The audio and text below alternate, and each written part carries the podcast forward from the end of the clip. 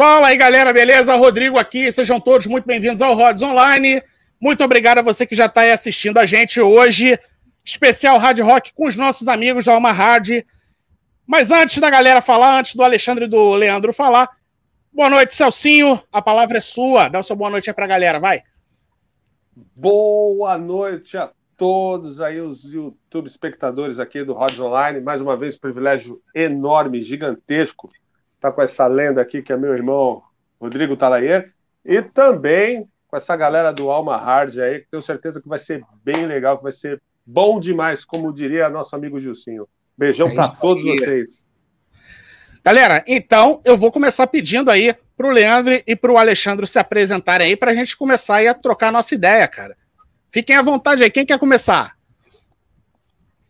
Pô, aqui. Bom, bom, eu sou Alexandre, né? Eu sou Alexandre, cara. Já a gente tem, já tá com, vamos dizer assim, há 12 anos aí, para mais de 12 anos, né, Leandro?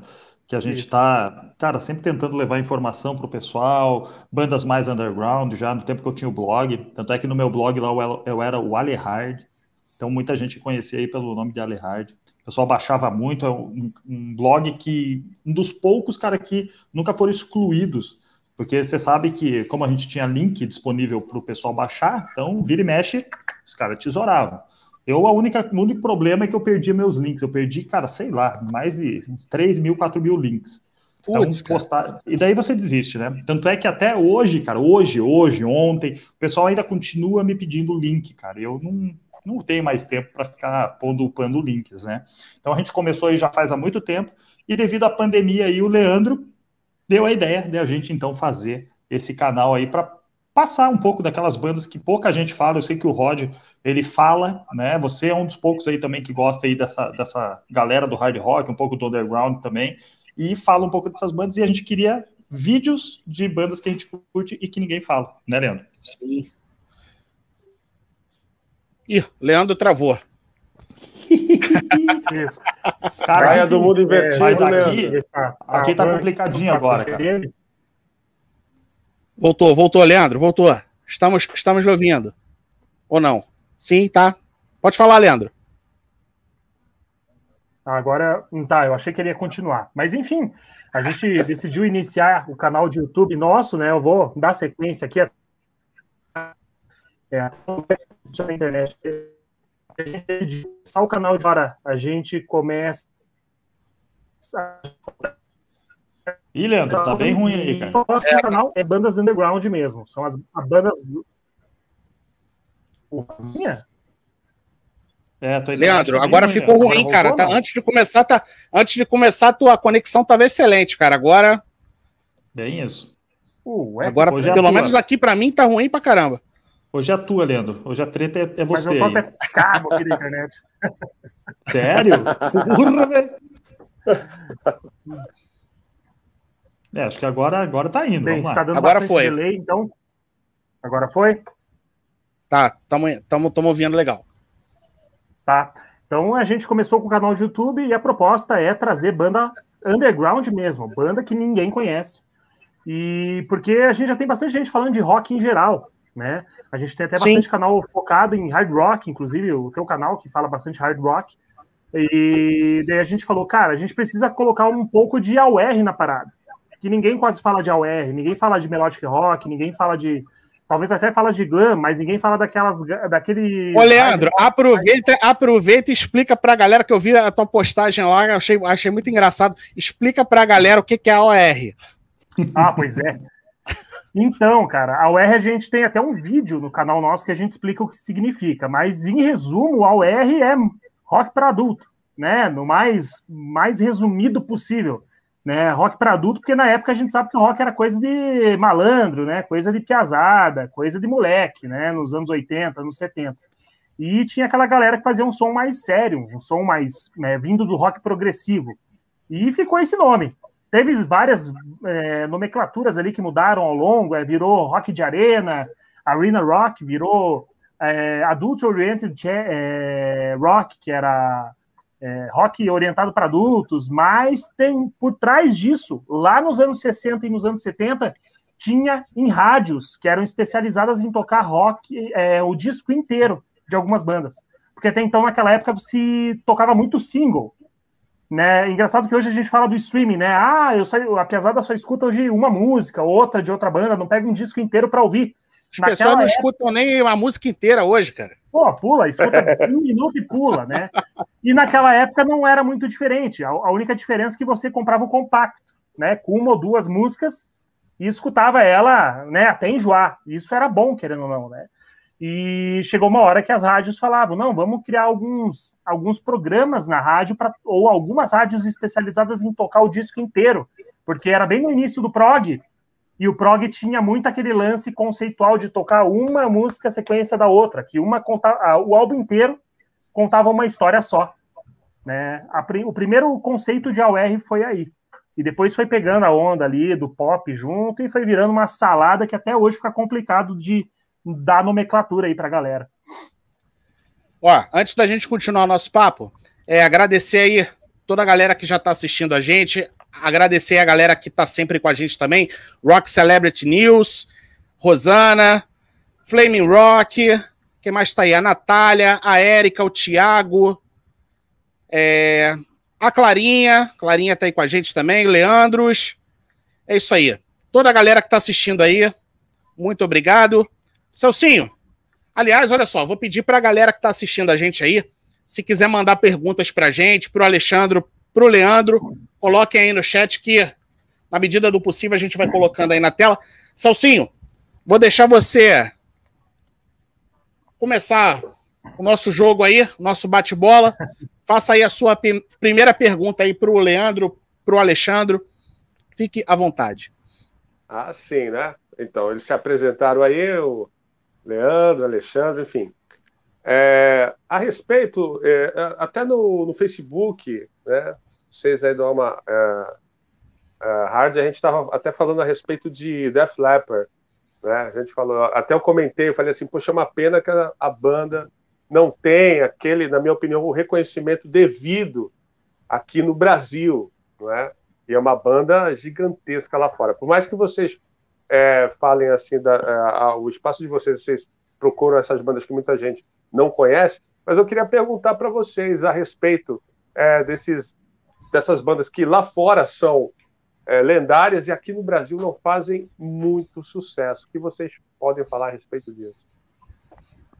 Boa. É, boa, boa pergunta. É, o Def Leppard é um caso à parte, né? Eu acredito que se eles tivessem vindo no. Não, e claro que eles não viriam no Rock in Rio, né? É, eles, eles estavam cotados, mas não foi por causa do acidente do Rick Allen, foi por conta de outras coisas, né? Eles foi até por conta do, do, atraso do Styria, né, cara? Isso, isso. Foi por conta do atraso, daí que eles não vieram. Mas eu acredito que se eles tivessem vindo naquela época, porque hoje a gente vê o White Snake, né? White Snake pode ser. O pessoal tira sarro, zomba da Isis Love e tal, mas White Snake, querendo ou não, tem muito público aqui no Brasil, né? White Snake é uma das bandas de hard rock aí do. que, digamos, principalmente da fase glam deles, né? Se dá para chamar de glam, né? A fase hard rock deles. É a, é a banda que uma das mais conhecidas. E o Def Leppard acredito que também emplacaria naquela época, mesmo sendo uma banda muito mais pop que White Snake o que eu vejo assim, tá? Não é, não é regra, mas eu tenho uma impressão que bandas de hard rock mais sérias, tá? Como bandas inglesas, bandas europeias, elas têm, digamos, um respeito maior aqui no Brasil, tá? Eu posso falando, tá falando besteira. É, tem exceções aí, tem exceções como Kiss, né? Tem exceções aí como talvez o Van Halen e tal, mas eu vejo que o pessoal respeita um pouco mais. Né? O Brasil sempre foi muito mais aberto ao rock inglês do que um rock americano, por exemplo. Né? Acho que o pessoal não se identificava muito com essa parada de festas, é, sexo, drogas e não sei o que, né? O Brasil era, tinha, tinha, muitos problemas internos, né? Políticos, que eu acho que isso o pessoal, muita gente, não digo todos, né? Mas muita gente acabava não se identificando. Cara, eu, eu, eu acho que o. Vou até estender essa. Vou, vou dar a minha, a minha opinião aqui vou estender a, a pergunta aqui para vocês. Eu acredito que o White Snake ele criou uma identificação maior com o público brasileiro por causa do, do Rock in Rio. E eu concordo com o que o Leandro falou, que eu acho que se o Def Leppard tivesse, tivesse tocado, talvez tivesse se criado essa identificação aí. Vocês acreditam nisso, cara? Que se o, o, o Whitesnake criou essa identificação por causa do Rock in Rio, e se fosse o Def Leppard, seria a mesma coisa? Mas é, não, eu... só o, não só o Whitesnake, né, cara? Eu acho que todas as bandas, ou todos os shows que tem aqui, vamos dizer assim, já era meio complicado. E a partir do momento que você teve os shows, todos esses, é, esses eventos grandes, esses festivais, foi aí que as pessoas foram conhecendo e foram realmente correndo atrás. Óbvio que tem muita banda que acabou não vingando ou não tendo um reconhecimento maior porque não acabavam vindo para cá, ou então não tinha acesso, a gente não, aparecia na rádio, não então não tenha dúvida, a partir do momento que você coloca uma banda num festival, e hoje em dia seria a mesma coisa, cara. Todo mundo reclama, né? Ah, mas o Rock in Rio de novo com Iron Maiden, com Sepultura. Cara, enquanto os caras não colocarem bandas novas, o pessoal vai ficar ainda bitolado em sempre naquelas bandas mais antigas, né? É o que acontecia antigamente. O brasileiro ele não conhecia o que estava por fora. Ah, veio no Rock in Rio, oh, essa banda é legal, cara. Não tinha internet. Então, é, a gente tem o caso aí do Scorpions, né, que veio, tá certo que o Scorpions já era famoso até, né, uhum. mas ele veio e explodiu, hoje em dia também tem uma, uma grande repercussão aí.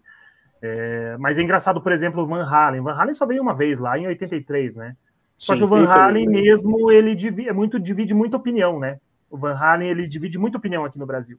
Mesmo ele tendo vindo, foram umas primeiras bandas aí de rock pesado, né. Mas só, cara, vou falar uma coisa para vocês, Van Halen, eles só não, só não vieram depois porque eles não quiseram. Exato. Tinha público, né? Eles tomaram calote e depois depois não houve interesse e o Sammy Hagar agora ele ia tocar aqui em março de, de 2020, né? E aí bem no início ali da pandemia, e aí ele, ele cancelou quando começou esse negócio todo de pandemia, ele falou que não iria vir mais, mas para trazer o Sammy Hagar aqui já foi um problema, porque ele também não queria vir, tá? Exigiu um monte de coisa, mas tudo foi cumprido e aí ele veio. Só que e aí ele assinou para vir. Aí teve o negócio da pandemia, e aí ele acabou, e agora acho que não vem mais, hein, cara. Era, era a chance da gente ver aí um, um uma fração do, do Van Halen, agora ficou e difícil. Detalhe, hein, Rods? E detalhe, hein? Era dia do teu aniversário o show aí no Rio, hein? Cara, não, nem, nem fala, cara. Não fala nisso, não, cara.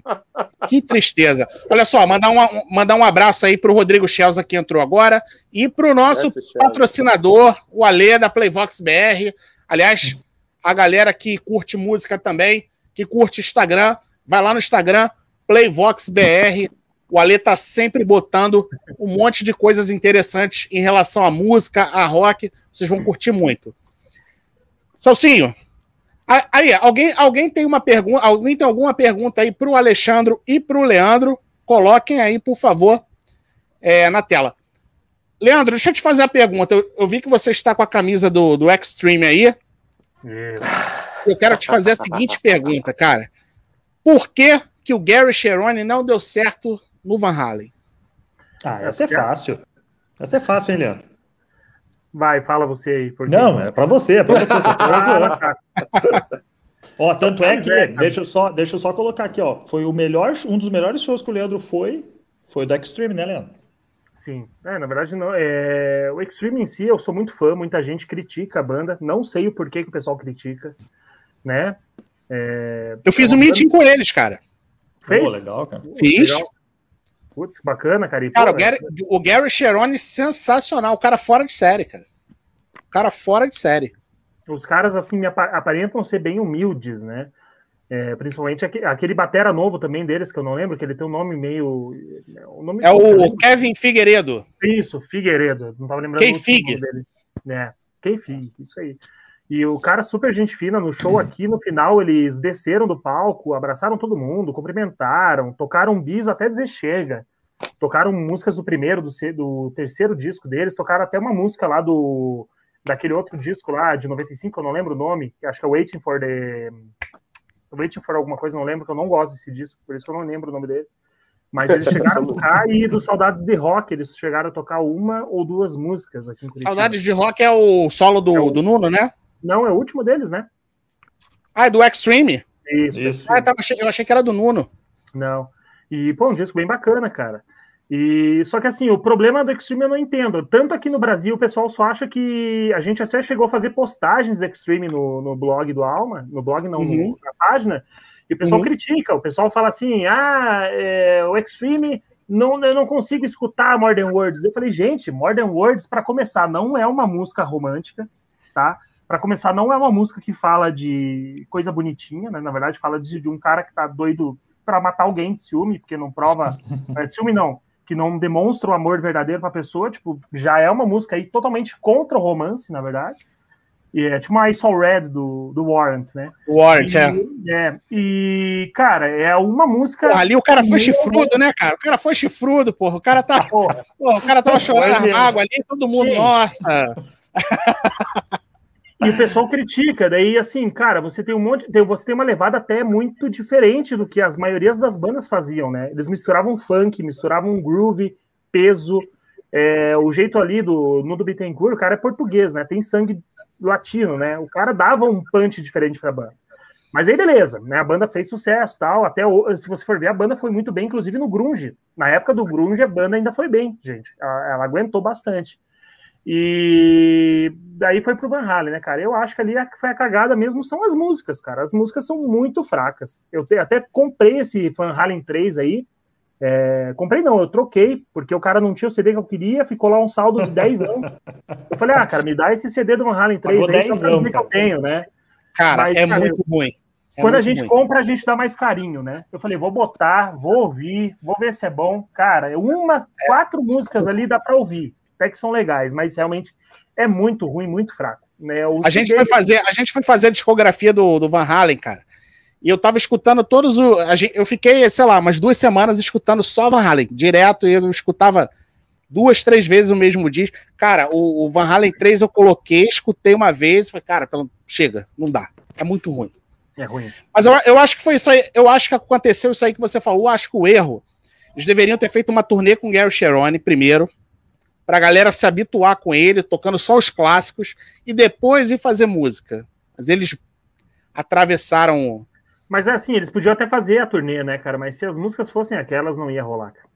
As músicas é, mas, é que como, mas é que como todo mundo falou, né, cara? Não é só essa questão. A questão é, é que eles, as músicas não eram para ele. As músicas não eram para ele cantar, cara. Eu acho que talvez se eles tivessem falado, ó, oh, cara, tá aqui, você trabalha em cima do, do teu estilo. E nós vamos tocar, não. Eles queriam algo no estilo do Van Halen, mas que ele cantasse. Cara, é totalmente diferente. Eu, eu, eu, é até, eu, até tenho, eu até tenho uma teoria, né, que eu solto do Van Halen, que é até meio, é, meio assim polêmica, né? Polêmica, modo dizer, né? opa, opa, é. Mas assim, eu acho que se o Ed Van Halen tivesse chamado um cara que tivesse em alta no grunge, eu acho que o resultado seria mais interessante. Tá? Porra, mas será que é da liga, cara? O cara de não grunge? Sei. É tipo acho um que não é da liga não, hein, cara? É tipo um Velvet Revolver. Eu não sou muito fã de Velvet Revolver, tá? Não gosto muito. Mas o resultado foi bom, o pessoal aceitou é, querendo ou não, pessoal, era uma, uma coisa nova surgindo. Eu acho que se ele tivesse chamado, por exemplo, sei lá, vamos chutar aí, talvez nem topariam, né? É muito provável que não topariam, porque eles estavam no auge nessa época, né? Mas vamos supor que chamasse ali o Lenny Staley, chamasse o Chris Cornell, né? Uhum. Cara, pô. Chris é... Cornell acho que casava, hein? Pô, puta Será, cara? Chris ah, ele cantava qualquer coisa, né, cara? Ele Na, principalmente naquela fase Soundgarden, ele, ele, ele tinha umas entonações. É, mas é, então, é, mas aí tem aquele problema, né, cara? Ele cantava muito, mas eu não sei se ele iria largar. Não, eu também acho que não. O estilo que estava fazendo, que estava em evidência na época. Sim. Né? Apesar que pra... o Van Halen, cara, apesar que o Van é, Halen era todo mundo. Ainda mais lá nos Estados Unidos, o Van, o Van Halen é uma banda gigante, né, cara? O Van Halen e dentro, é outro e dentro disso, e dentro disso Fala, que a gente está falando, e dentro disso que a gente está falando, até a respeito, é, falando de Motley Crue, eu lembro que na época chegaram a, a fazer meio que uma sondagem com o Ed Vedder. Ah, com Vocês lembram Crue? disso? Não, é. não lembro disso aí. Pro é, Motley Crue, cara? Chegaram a fazer uma sondagem com o Ed Vedder. Cara, eu lembro, eu lembro, eu lembro que tinha os caras é, de umas bandas assim, é, glam, que não eram tão famosos assim. O cara do Bullet Boys, tinha um Sim. outro cara, teve o John Corabi, tinha um outro cara que agora eu não é, lembro. Thorin, Thorin. Eu não lembro o nome dos caras. É, eu não lembro, não lembro. Aí eu, eu inclusive. Essa do Ed Vedder eu não sabia, não, cara. Inclusive, eu lembro que na. na se, se a gente procurar. Mas eu acho que ia ser uma merda, cara. Eu também, não tem nada a ver. Ele falou, ele falou que ele, ele, ele foi soldado, mas ele disse que já descartou porque não tinha a ver com ele, né? Graças a Deus que ele não aceitou. É, e o, assim, Ed Vedder, o Ed Vedder era amigo dos caras do War Babes, cara. Eles, os caras do War Babes lá eram tudo amigão desses caras do Grunge, porque eles eram tudo de Seattle, né, cara? Uhum. É, tinha, tem umas bandas boas ali que saíram meio hard da, dessa cena. E o meu irmão tá falando do War Babes, que é uma banda que tem um pezinho ali no Sleaze, no tem um Nan, pezão no alternativo, no, alternativo né? cara. Tem um pezão é. no alternativo. A gente e fez é até um boa. vídeo. Eu amo, né? A banda é muito boa, cara. Olha só, eu vou colocar, eu vou colocar uma, uma pergunta aqui da, da galera, mas antes, só pra gente fechar o papo do Extreme, Leandro. Qual hum. o melhor álbum do Extreme e por que o Pornografite? é, eu gosto do Pornografite. Agora. É, na verdade, eu não vou fugir da raia. Acho que realmente o Pornografite é o, o, mais completo deles, mas assim, por questão, acho, de apego, eu gosto muito do primeiro. O primeiro, eu. É assim, ele, é meio, né? ele, ele, é meio irregular, né? Algumas músicas. É, mas eu gosto muito do, do, disco, cara. Eu gosto da Kirigo, eu gosto da primeira música, Little Girls, gosto da Play With, uh, Play With Me, né? É, eu gosto bastante desse disco. Mas realmente, Pornografite é, um, é o melhor, sem dúvida, não só pelo sucesso, é, porque é um Não, eu acho que a produção é melhor também, né, cara? Exato. A produção é melhor. Não produzido em questão de, não em questão de mixagem, né? A gente tá falando de som, de gravação, mas som. as músicas mesmo são muito bem Sim, feitas, as músicas. Né? Uma por uma, né? Olha, a Natália... Uma, só para colocar uma coisa aqui rapidinho pra, do, porno, do, do Extreme, a gente, no dia que a gente fez a postagem que o Leandro falou, né, que o pessoal metia o pau ali, um cara entrou e fez um texto, cara, mas um, juro, um texto, falando mal pra caramba da banda. E no final, você vê como o cara era um imbecil e não entendia nada de hard rock ou da banda, cara. E ó que não é minha banda favorita. Ele simplesmente colocou assim: o que, o que você pode esperar de uma banda onde a melhor música é More Than Words? Tipo, ah, cara. A melhor música não é a More Than Words, meu amigo. O cara nunca escutou. Então, assim, galera, tira o preconceito. Cara, More Than Words nem, nem reflete o som do Extreme, cara. Nem um pouco. Nem Uma um música que eu gosto muito, por exemplo, desse disco é Gather Fuck Out. Eu acho muito. Boa. Essa cara, reflete bem o que é os caras, né? Os que são. Cara, mas a, a, essa, música que o, essa música que o Leandro falou do, do primeiro disco, a Play With Me, é uma porrada, cara. Sim. Sim. Ah, deixa o eu perguntar para vocês. Opa, pode falar, fala, fala, Alex. Não, desculpa, é só isso aí. Falei o disco tá. inteiro. Deixa eu só, deixa eu só mostrar, assim, a, a, a foto do meeting aí do, do Extreme, ó. Mostra aí. Olha aí. Cara, que massa, hein, velho? É, foi da tour que a gente foi, muito provável. Ó, oh, ali no meio é o Vin Diesel ali, cara? Hã? É o Vin Diesel ali no meio? É, é o Rods Diesel. Agora tem o seguinte, essa tour aí, acho que foi a mesma tour, que foi a tour que eles tocaram o Pornography na íntegra. Isso, Nossa. 25 anos, né? É, foi a mesma tour. Cara, eu assim. fiquei bem emocionado. Foi, foi um sonho mesmo ver os caras, assim, eu não imaginava. Não imaginava. Curti o show? Vocês curtiram? Eu perdi animal. o show, eu não fui. Perdeu? Perdeu? Meu irmão tava Cara, numa onda que ele preferia, ele preferia gastar dinheiro comprando barra de chocolate do que em show. ah, Cara, a Natália fez uma pergunta aqui, deixa eu achar que agora já. Ah, tá aqui, ó. Vou, vou deixar o Alexandre responder essa aí. A Natália tá perguntando aqui, ó, se vocês podiam indicar bandas atuais na linha do Marena.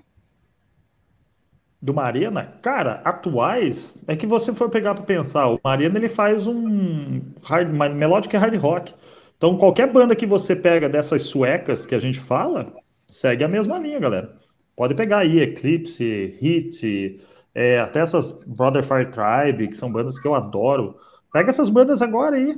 Essas aí, todo, qualquer uma dessas aí recentona assim, pode mandar bala. É, o Marina é, é que hard rock. O Marina é um som, o som dele é muito focado no. A gente vê que é uma mistura de Danger Danger com Hit. Porra, é, então é bom, hein, cara? Tem no Spotify? Cara, tem... tem, dá uma olhadinha no último EP dele, Pieces of Tomorrow, tá? Já vou, já vou adicionar aqui, cara. Já vou adicionar. Dá uma olhada na qualidade. Fora o Arena Meister, né? É, e fora o Arena Meister do. Nossa, do, porque é mais hard rock, é mais hardão daí. É mais hardão que ele fez a parceria. Mas cara, se é, se é a mistura de Danger Danger com. Cara, o vocal dele é uma mistura. De Esse aqui, né? De, de Paul Lane. De Paul Esse Lane, aí. não. De... Escuta Getting Higher. Essa aqui, né? Isso, isso aí. A Getting Higher. Uhum. A Getting Higher tem clipe. Cara, essa música é sensacional, cara. É, eu brinco que o vocal dele é uma mistura de Jane Lane com Tobias Summit, cara. Porra! Sério, cara, é muito louco. Mas esses dias eu tava ouvindo alguma banda, eu tava ouvindo alguma banda, cara, que daí eu falei, cara, esse é o vocal do Marina, velho. Olha só, esqueci qual que era, cara. Não sei, é uma banda não muito conhecida do hard aí também. Celcinho, faça uma pergunta aí para, para o Alma Hard, vai. Não, só, eu, eu ia só, para a gente sair lá do assunto Extreme. Ah, sim, é que você queria falar. Eu, isso, é só perguntar. O do Three Sides, vocês não, não aprovaram nada? Não, Three Sides é muito bom. Eu ah, Three Sides é, tem coisa boa ali, cara. É, Porra, eu, tem. eu gosto muito daquele disco. Tem, tem muita não, coisa boa ali, cara. Eu, eu, eu considero o Pornography melhor, mas eu gosto Sim. muito daquele disco. Eu até tenho o vinil dele aqui, mas agora eu não vou achar. Mas eu tenho, eu gosto dele, inclusive. É, na época saiu o vinil duplo ainda. Isso. É, só que assim, ele realmente ali você já vê que a banda já tá diferente, não é nem grunge. A banda ela tá soando mais alternativa, até né, em certo ponto. É um rock, né? Na verdade, ela tá um hard rock mesmo, com uma pegada um pouquinho mais alternativa. Ela não tá soando grunge, não tá aquela parada melancólica, não tá muito pesada né? E acho que eles tiram um pouquinho o pé do, do peso ali. Mas, cara, é um disco e até é um disco que fez sucesso. Ele foi bem aceito na época, eu lembro. Tocava aqui na, no Brasil, tocava, né? Se eu não me engano, era. Sim. Ai, qual que era a música? Let's Talk, é, aquela. A própria Rest in Peace tocou também. Rest in Peace, isso é Rest que eu lembro do refrão. É, Let's Talk Peace, né? Eu ia falar, ia falar Let's Talk Peace, mas é a Rest in Peace que tocou bastante. Sim. O SCP é maneira. Ó, mandar um abraço pro Gilson aí, que tá representando aí a galera do Comics More. O Gilson tá perguntando para vocês o seguinte: que, é que vocês acham do momento atual do rock internacional? Vivemos apenas dos clássicos por falta de coisa boa hoje em dia? Nem um pouco. Não, hoje o que mais tem é coisa boa, cara. Eu acho que quem fala que não tem bandas novas boas tá por fora totalmente, tá, tá parado no tempo, cara. É, cara que fica metendo pau em gravadora, cara que fica metendo pau em banda, cara que. Meu, para, escuta, olha quanto lançamento bom. Você não é obrigado a gostar de tudo, mas que tem muito lançamento. Cara, agora esse mês de março vai ter lançamento pra cacete, velho. Muita é, coisa. Em 2020, é, Rodrigo, em 2000, Celso, em 2020, cara, a gente fez uma conta, tá? De lançamentos no universo do rock, tá? Em 2020 teve mais de 750 lançamentos em 2020. Só de Olha. rock. De hard rock metal, que é mais a nossa praia, né? Uhum. Cara, praticamente um álbum por dia. Porra, tá? muita coisa, cara. É, é não, nem tudo é bom, né? gostar Mas... de 10 discos, pelo menos. É, é impossível, né? É, Só sempre vai ter uma coisa, uma coisa legal, né? Tem que escutar. E esse ano não tá diferente, cara. A gente já começou com o Wet, é, a gente já começou com o próprio. Ah, saiu agora o do Alice Cooper, saiu do Joy Orchestra. Cara, está saindo muita coisa boa esse ano. Esse ano já vai ser igual. Cara, falar em Joy Orchestra, é, eu lembrei aqui do. Tem nada a ver, né? Ele não tocou lá, mas. É, vocês é, ouviram, vocês ouviram o disco novo do Dead Daisies? Sim. Sim. Nossa. Holy Ground? Puta Sim, que pariu, hein, cara. Cara, eu, eu até foda, falei, hein, né? Eu até falei lá na resenha que a gente fez, que a gente fez o vídeo e já Sim. colocou ele, né? Que é dos lançamentos de janeiro. Eu não gosto do Glenn Hughes, não gosto, cara. Mas, cara, olha, Caralho, vou ter que tirar o chapéu, velho. Vou ter que tirar o chapéu tá cantando diferente. Salsinho, né? o que, que você achou, Salsinho? Eu te mandei o link lá, você ouviu? O que, que você achou? Meu Deus do céu, eu até, eu até postei lá no grupo, é, falei, ó, já tá, já coloquei, já coloquei até o um coraçãozinho, favoritos da casa. Porra, cara, eu achei que ainda tem, uma, ainda tem a cover lá do Humble Pie, né, cara? Que o Mr. Big já tinha. Isso. Já tinha tocado aí. Ó, o Charles tá fazendo uma pergunta aqui para vocês, ó. Que é o seguinte: o Alexandre tocou num ponto interessante. O que vocês acham nessa moda de criticar a Frontiers, uma das gravadoras que levantaram o hard rock a hora? Ah, cara, aí é, é, Sei lá, cara. Eu acho que se você pegar desde lá da antigamente, é que os caras metem o pau porque ah, a Frontiers está deixando todas as bandas iguais. Ok, concordo. A MTM, se você pegar, todas as bandas são iguais. Se você pegar a Nuclear Blast, todas as bandas são iguais. Volta, vamos voltar lá atrás, cara. no tempo da Crisales, da Epic, da, Sim, sei lá, da Mercury, todas tinham o mesmo som, porque era o mesmo produtor, geralmente. Eram produtores que eram da casa. Cara, não vem me dizer que é uma coisa de agora. Eu acho que isso aí é, é birra, cara. Isso aí é birra dos caras, velho. É, na verdade, né? assim, o que acontece é que a, a Frontiers ela é um pouco mais fechada que uma gravadora, digamos, grande, né? A Frontiers ela tem o Alessandro Del Vecchio ali, que é o produtor principal, mas não é o único produtor. E uhum. tem ali o. Putz, me fugiu o nome, o, o, o, Nossa, o italiano lá, que eu não lembro o nome dele. Que é o dono da. O executivo, né? O principal ali, o dono da Frontiers. Eu o cara. O, é mas é? assim, mesmo. É, isso ali. É, ah, enfim, não vem o caso o nome dele agora. Mas assim, mesmo ele estando naquela pira, assim, acho que ele vai dormir e pensa, cara, eu tô afim de montar uma banda, do que que eu quero que alguém venha gravar um disco na minha gravadora? Ah, cara, eu vou conversar com os caras para eles virem gravar um disco de rock alternativo. Ele dorme pensando nos caras, opa, vou falar com o George Lynch. Vai lá falar com o George Lynch, o George Lynch corre atrás e monta uma banda. Entendeu? Mesmo que ele faça isso, ainda tem muita coisa boa nova saindo dali. Cara, a gente teve é, dos nossos vídeos de melhores de 2020, de vamos dar um exemplo aqui de 10 discos, sete foram da Frontiers. É impossível você não citar nada da Frontiers. Teve Perfect Plan, tá? A, a, a gente teve ali é, também o, o, o Electric Mob, uma puta banda nova que tá fazendo um som bem diferente um, um som comparado ao que está tocando hoje. Então não dá para você dizer assim. Tem por um lado Perfect Plane, que é uma banda muito parecida com todas as outras que você escuta da Frontiers, na pegada do OR, mas tem uhum. bandas novas saindo. O problema é que a galera daí critica só as bandas que são iguais e não escutam as outras diferentes, né? É o que eu é, penso. E a Frontiers salvou tudo, né, cara? A Frontiers lá, antigamente, vocês sabem, no, acho que foi em que? 90 ou, ainda, ou começo dos anos 2000, não lembro é ela que salvou o hard aí, cara, o, Melodic Rock, o AOR. Ela que começou a trazer, só que ela não produzia, ela só acho que, né, tava trazendo, lançando os CDs dos caras. Agora ela já tá fazendo tudo, né? Agora a galera fica reclamando também, né, cara? Ah, porque o som é igual. Como se alguém fosse inventar a roda, né, cara? Como se. Ainda mais hoje. Cara, a impressão né? que eu tenho é que já, a, a impressão que eu tenho é que tudo já foi feito, cara. De alguma forma, alguma coisa vai se reciclar, cara. Né? Alguma coisa vai se repetir. Não Mas tem assim, como, cara. Roger, mas assim, ó, aí o cara entra e fala assim, pô, não tem nada novo. Ok, daí tipo você pega aí, ó, não é? A gente não tá falando porque eh, enchendo bola de ninguém, mas você pega o Electrimob. É uma banda que fez um som diferente. Não é aquele hard rock tradicional. Aí os caras vão lá e metem o pau na banda, falando que o som falando é que é moderno é moderno. Pô, então peraí, cara, você tá achando que tudo é igual, mas quando alguém faz alguma coisa diferente, você não. Eu não tô entendendo. Ou então o inverso, né? Vamos entrar agora nesse disco do, do Accept.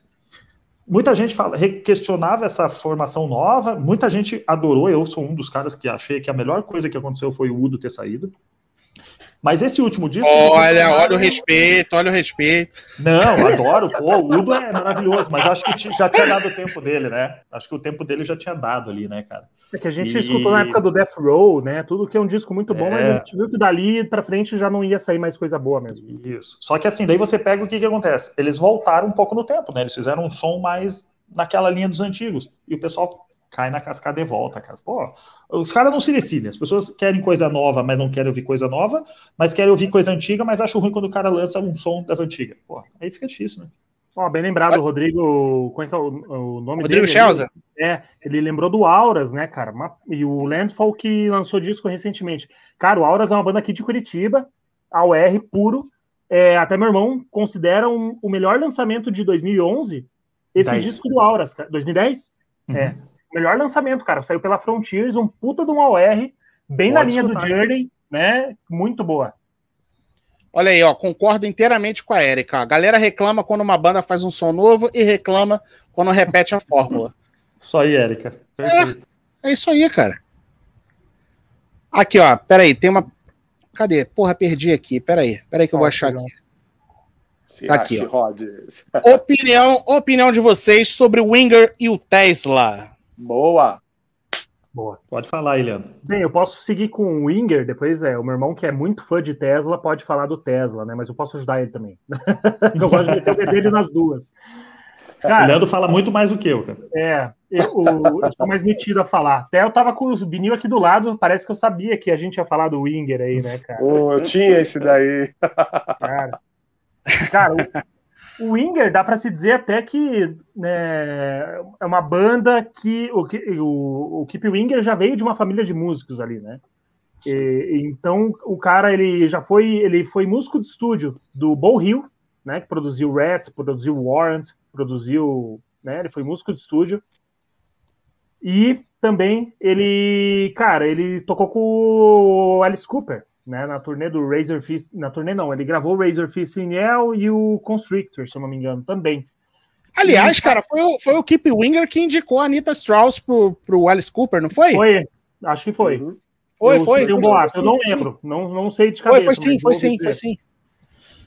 E assim, o cara, o, o, ele já sabia o que ele queria fazer. É uma família de músicos, o cara conhecia já a galera já do, do, do ramo, ele já, ele já sabia que ele ia dar, ele ia conseguir emplacar alguma coisa, né? E o cara, ele é tipo um Tom Kiefer, né, do Cinderela. O cara é um talento, ele, ele sozinho faz a coisa boa, né? Ele não, é claro que os outros somam com ele. Mas ele sabia exatamente o que, que ele fez, na minha opinião, o Keep Winger, o Keep Winger com o Winger, né? eu acho que ele misturou progressivo com o glam, cara. Que até então não, é, o glam até então ou era AOR, ou era sleazy, né? Ou era mais pro pop ou pro metal. Não tinha essa mistura de progressivo ainda. Até inclusive a música mais famosa dele lá nos Estados Unidos, que é a Ai, me fugiu, que é do primeiro disco do Sara, que é a Ready for a Heartbreak, é a música mais famosa dos caras e não tem nada a ver com glam e o pessoal critica. Tem gente que mete a boca e fala: ah, o Winger é som de. É, é som, é som de mulher. É, né, sendo bem besta aqui. Ah, é sim, é, um, é um som de menininha, é um som não sei o quê. Gente, não, é, é, cara, é um som perfeito, maravilhoso. É um som para todo mundo ouvir. Não é um som pro metalista tem... que bate cabeça e fica aí que escuta. Não, é um som para todo mundo ouvir. O Winger abriu o show do Mr. Big aqui, achei bom pra cacete, cara. Exatamente. E aquilo, e aquilo, e aquilo que vocês tinham comentado, né? Porque, é, como acontece com o Extreme, que, a, que o, o cidadão lá disse que, poxa, a banda que tem More Than Words como a melhor música, tem muita gente que quando fala de Winger só lembra de mais um, hein? Exato. Exatamente. Só por causa da cara, porcaria da é, propaganda, né? Cara, é. essa, essa, essa do More Than Words, cara, isso aí foi a, Acho que isso aí foi a, a parada mais absurda que eu já ouvi, assim, ao longo dos anos, cara. Toda hora a gente falando isso. O cara que nunca ouviu nada da banda, e o cara, é, Modern Words, é. que merda. É foda. O cara nunca ouviu nada do Extreme, já. Chega, cansa, né? Chega a cansar. É, né, cara. Isso, né? cansa. E acontece e assim, isso só... também com o. Eu escuto isso né? aí desde que a música saiu que eu escuto isso, cara. 30 anos. É. Verdade. E só voltando ali no assunto do Winger, cara, ele começou a ficar ridicularizado pela galera, porque ele era um cara aparentável. Pô, era um cara bonitão, né, mano? Ele, era, ele é baixinho, mas ele, ele era. Ele era e rolou, rolou o estresse lá com, com o negócio lá do Metallica, né? O Dos dardo. caras arremessando o dardo. E não só isso, né? Rolou com o Beavis e Butthead. Né? Tinha aquele menininho que fazia o Beavis e Butthead, que era o. Ai, eu não lembro o nome dele. É, vocês lembram do Beavis, mas tinha um menino. Tinha um menino que ele era taxado como nerd, meio assim, meio como meio burrinho, assim, e como se ele usasse uma camiseta do Winger escrita, né? e a galera começou a assemelhar o Winger a um som de gente atrasada, um som de gente meio é, out, assim, né? Uma galera que estava meio por fora já do som que estava rolando na época. Então eu acho que ele foi bem assediado pro lado ruim. É, assediado não, foi bem criticado pelo lado ruim. E a partir dali o pool, né? Ele atrela isso ao fracasso do pool de vendas por conta disso. Eu não acho. Eu acho que realmente o movimento grunge ali já estava engolindo todo mundo. E se eu não me engano, o nome do disco, Pool, do Winger é justamente pelos dardos do, do Metallica. De atirar, né? o nome do disco é esse também.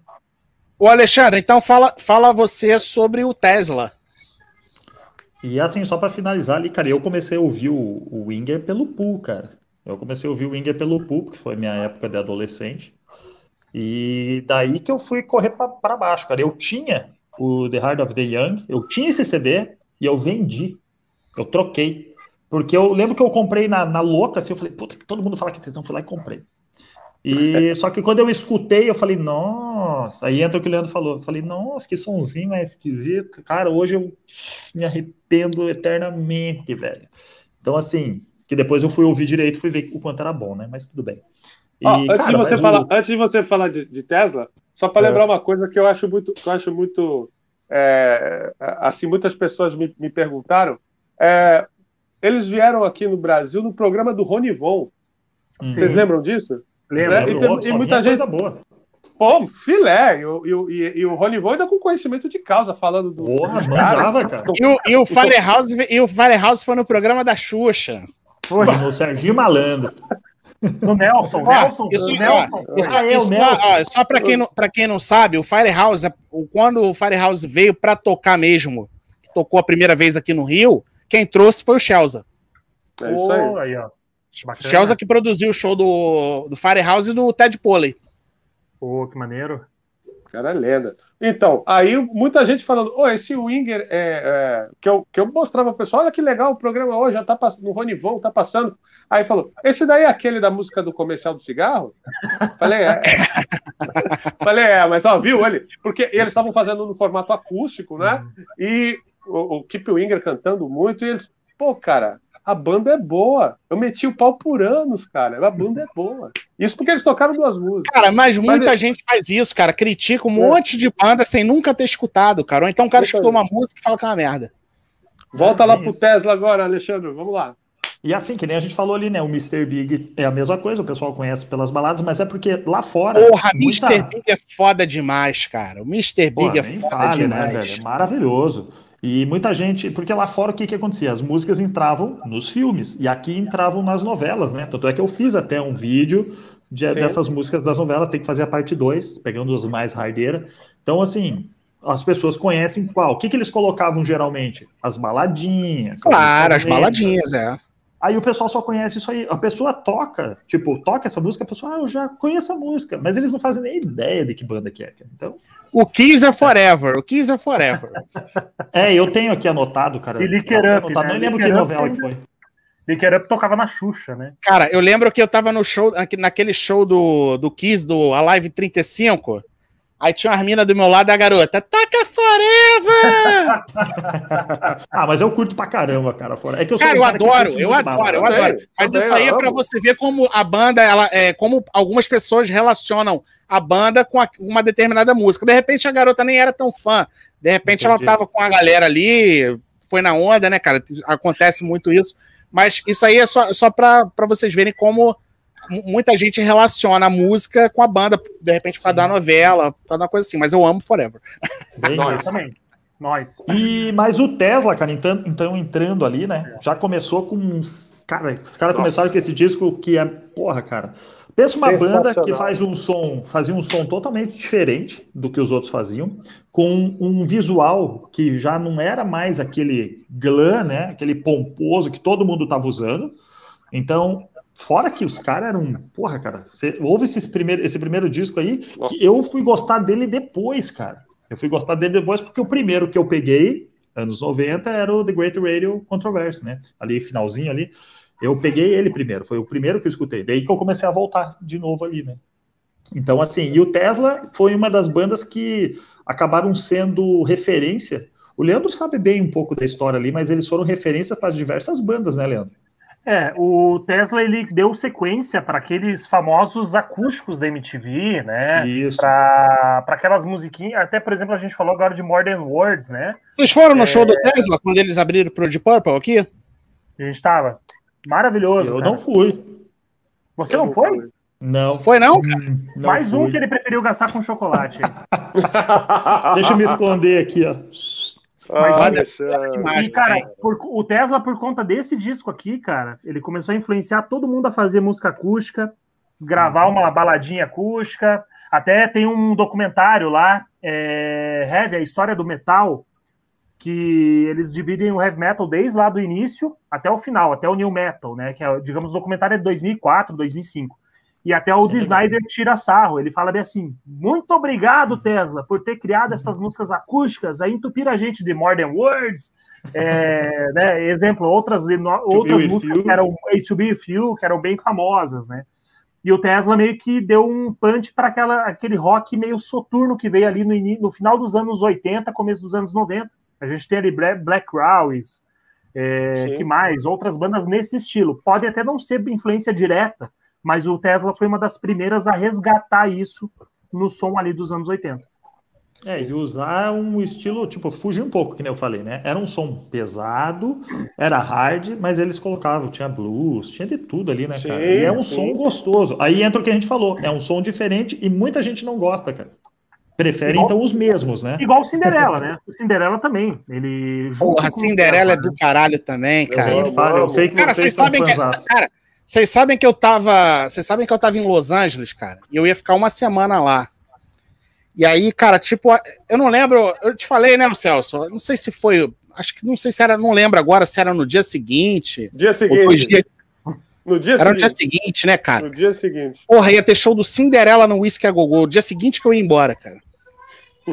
Puta que pariu. Você ainda tirou foto no local, né? Tirei foto. Eu, eu, eu, eu perdi o Cinderela e eu não consegui entrar no Rainbow no. Peraí, acho que não foi no Rainbow, não. Não, não lembro agora. Não sei se foi no Rainbow, se foi no outro bar lá que ia tocar o Hollywood Vampires. Eu ainda vi os caras botando o equipamento para dentro, mas não consegui entrar, já tava lotado. Que ano foi isso? Foi agora, 2015, tem seis ah, anos. 2015. Mas agora nunca mais, né? Cinderela agora já. É. Ah, já é impossível, né? né? Agora só pra um Cara, mas ali assim, ó, ali, é, ali não tinha como. Minha viagem já estava programada, tipo, sei lá, seis meses. E aí, quando eu fui, não tinha nem como eu estender mais um dia. Não dava para mudar a logística Sim, toda, porque como. eu. É, porque eu, eu tava um mês nos Estados Unidos, eu tava viajando lá direto, e não tinha como eu ficar mais. E, cara, no dia seguinte, quando eu olhei lá, que eu, porra, me deu um, um aperto no coração, cara, Cinderela no Whisky a Gogô, cara, no dia seguinte. Complicado, né? Sal, Mas eu sal, te entendo, sal, eu, eu, senti, eu sinto muito por você, cara. Realmente não deve ter sido fácil. eu concordo, é complicado, cara. Tá aí, ó. Perdi, ó aqui que eles começaram a mudar. Né? Cinderela, né? ó, na, na, mesma semana eu perdi o Cinderela e o Hollywood Vampires. Eu cheguei aí, mas não consegui entrar. Pô, aqui, ó, o, o Rod Marena tá, tá perguntando o seguinte, ó. É, vocês ouviram o disco do Yahoo com versões em português? Cara, eu ouvi.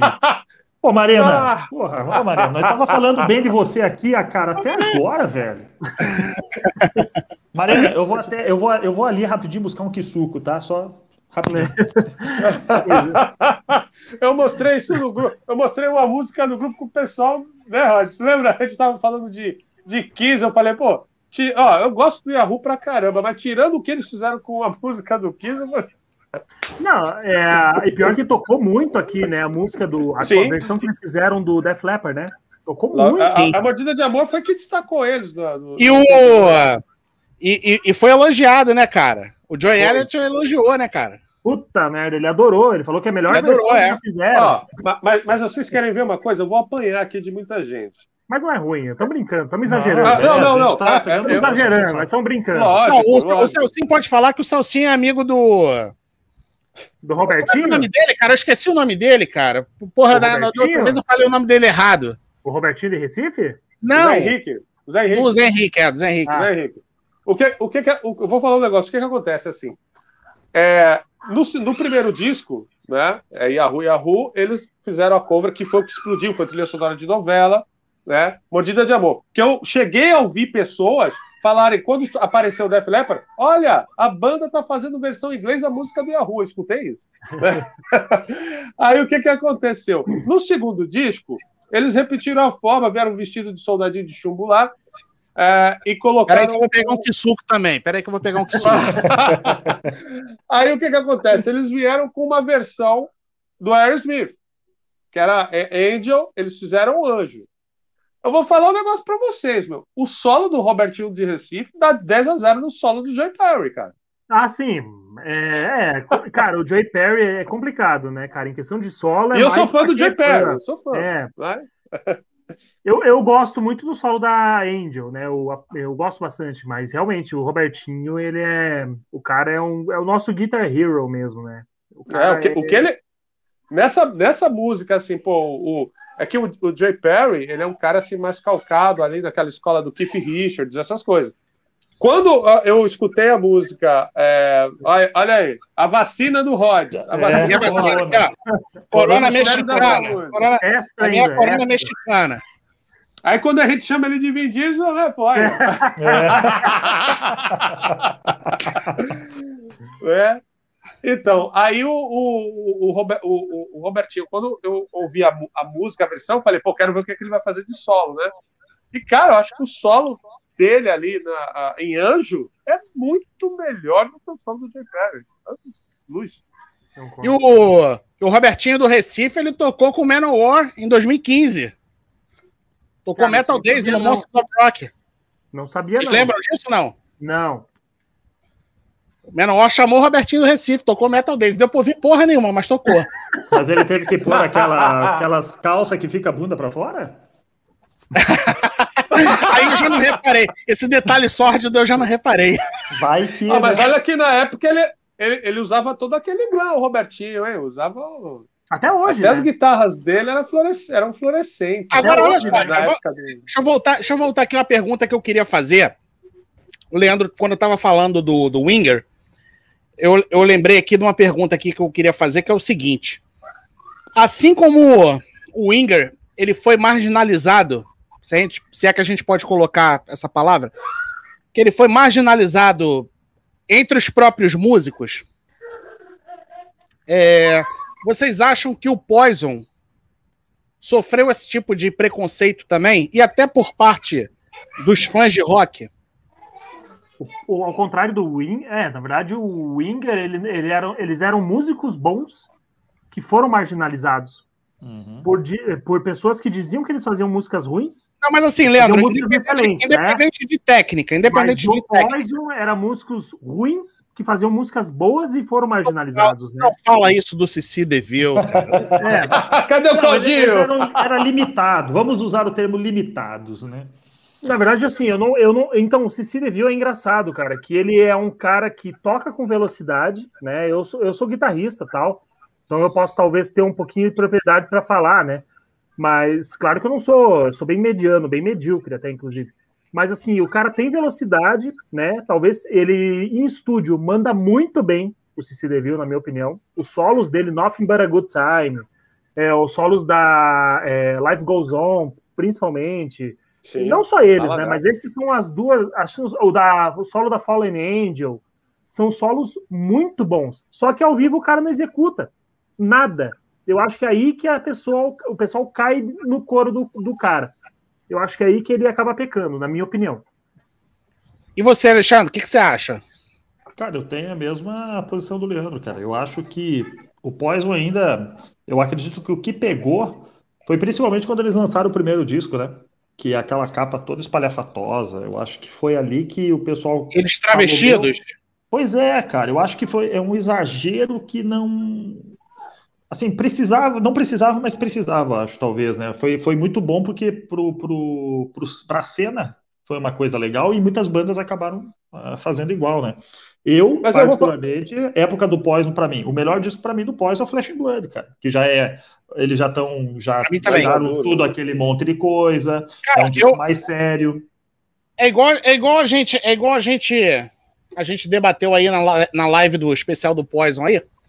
eu fico, eu, eu, ainda vou, eu ainda vou de Flash and Blood, mas eu fico ali quase no, no mano a mano ali junto com o Open Up.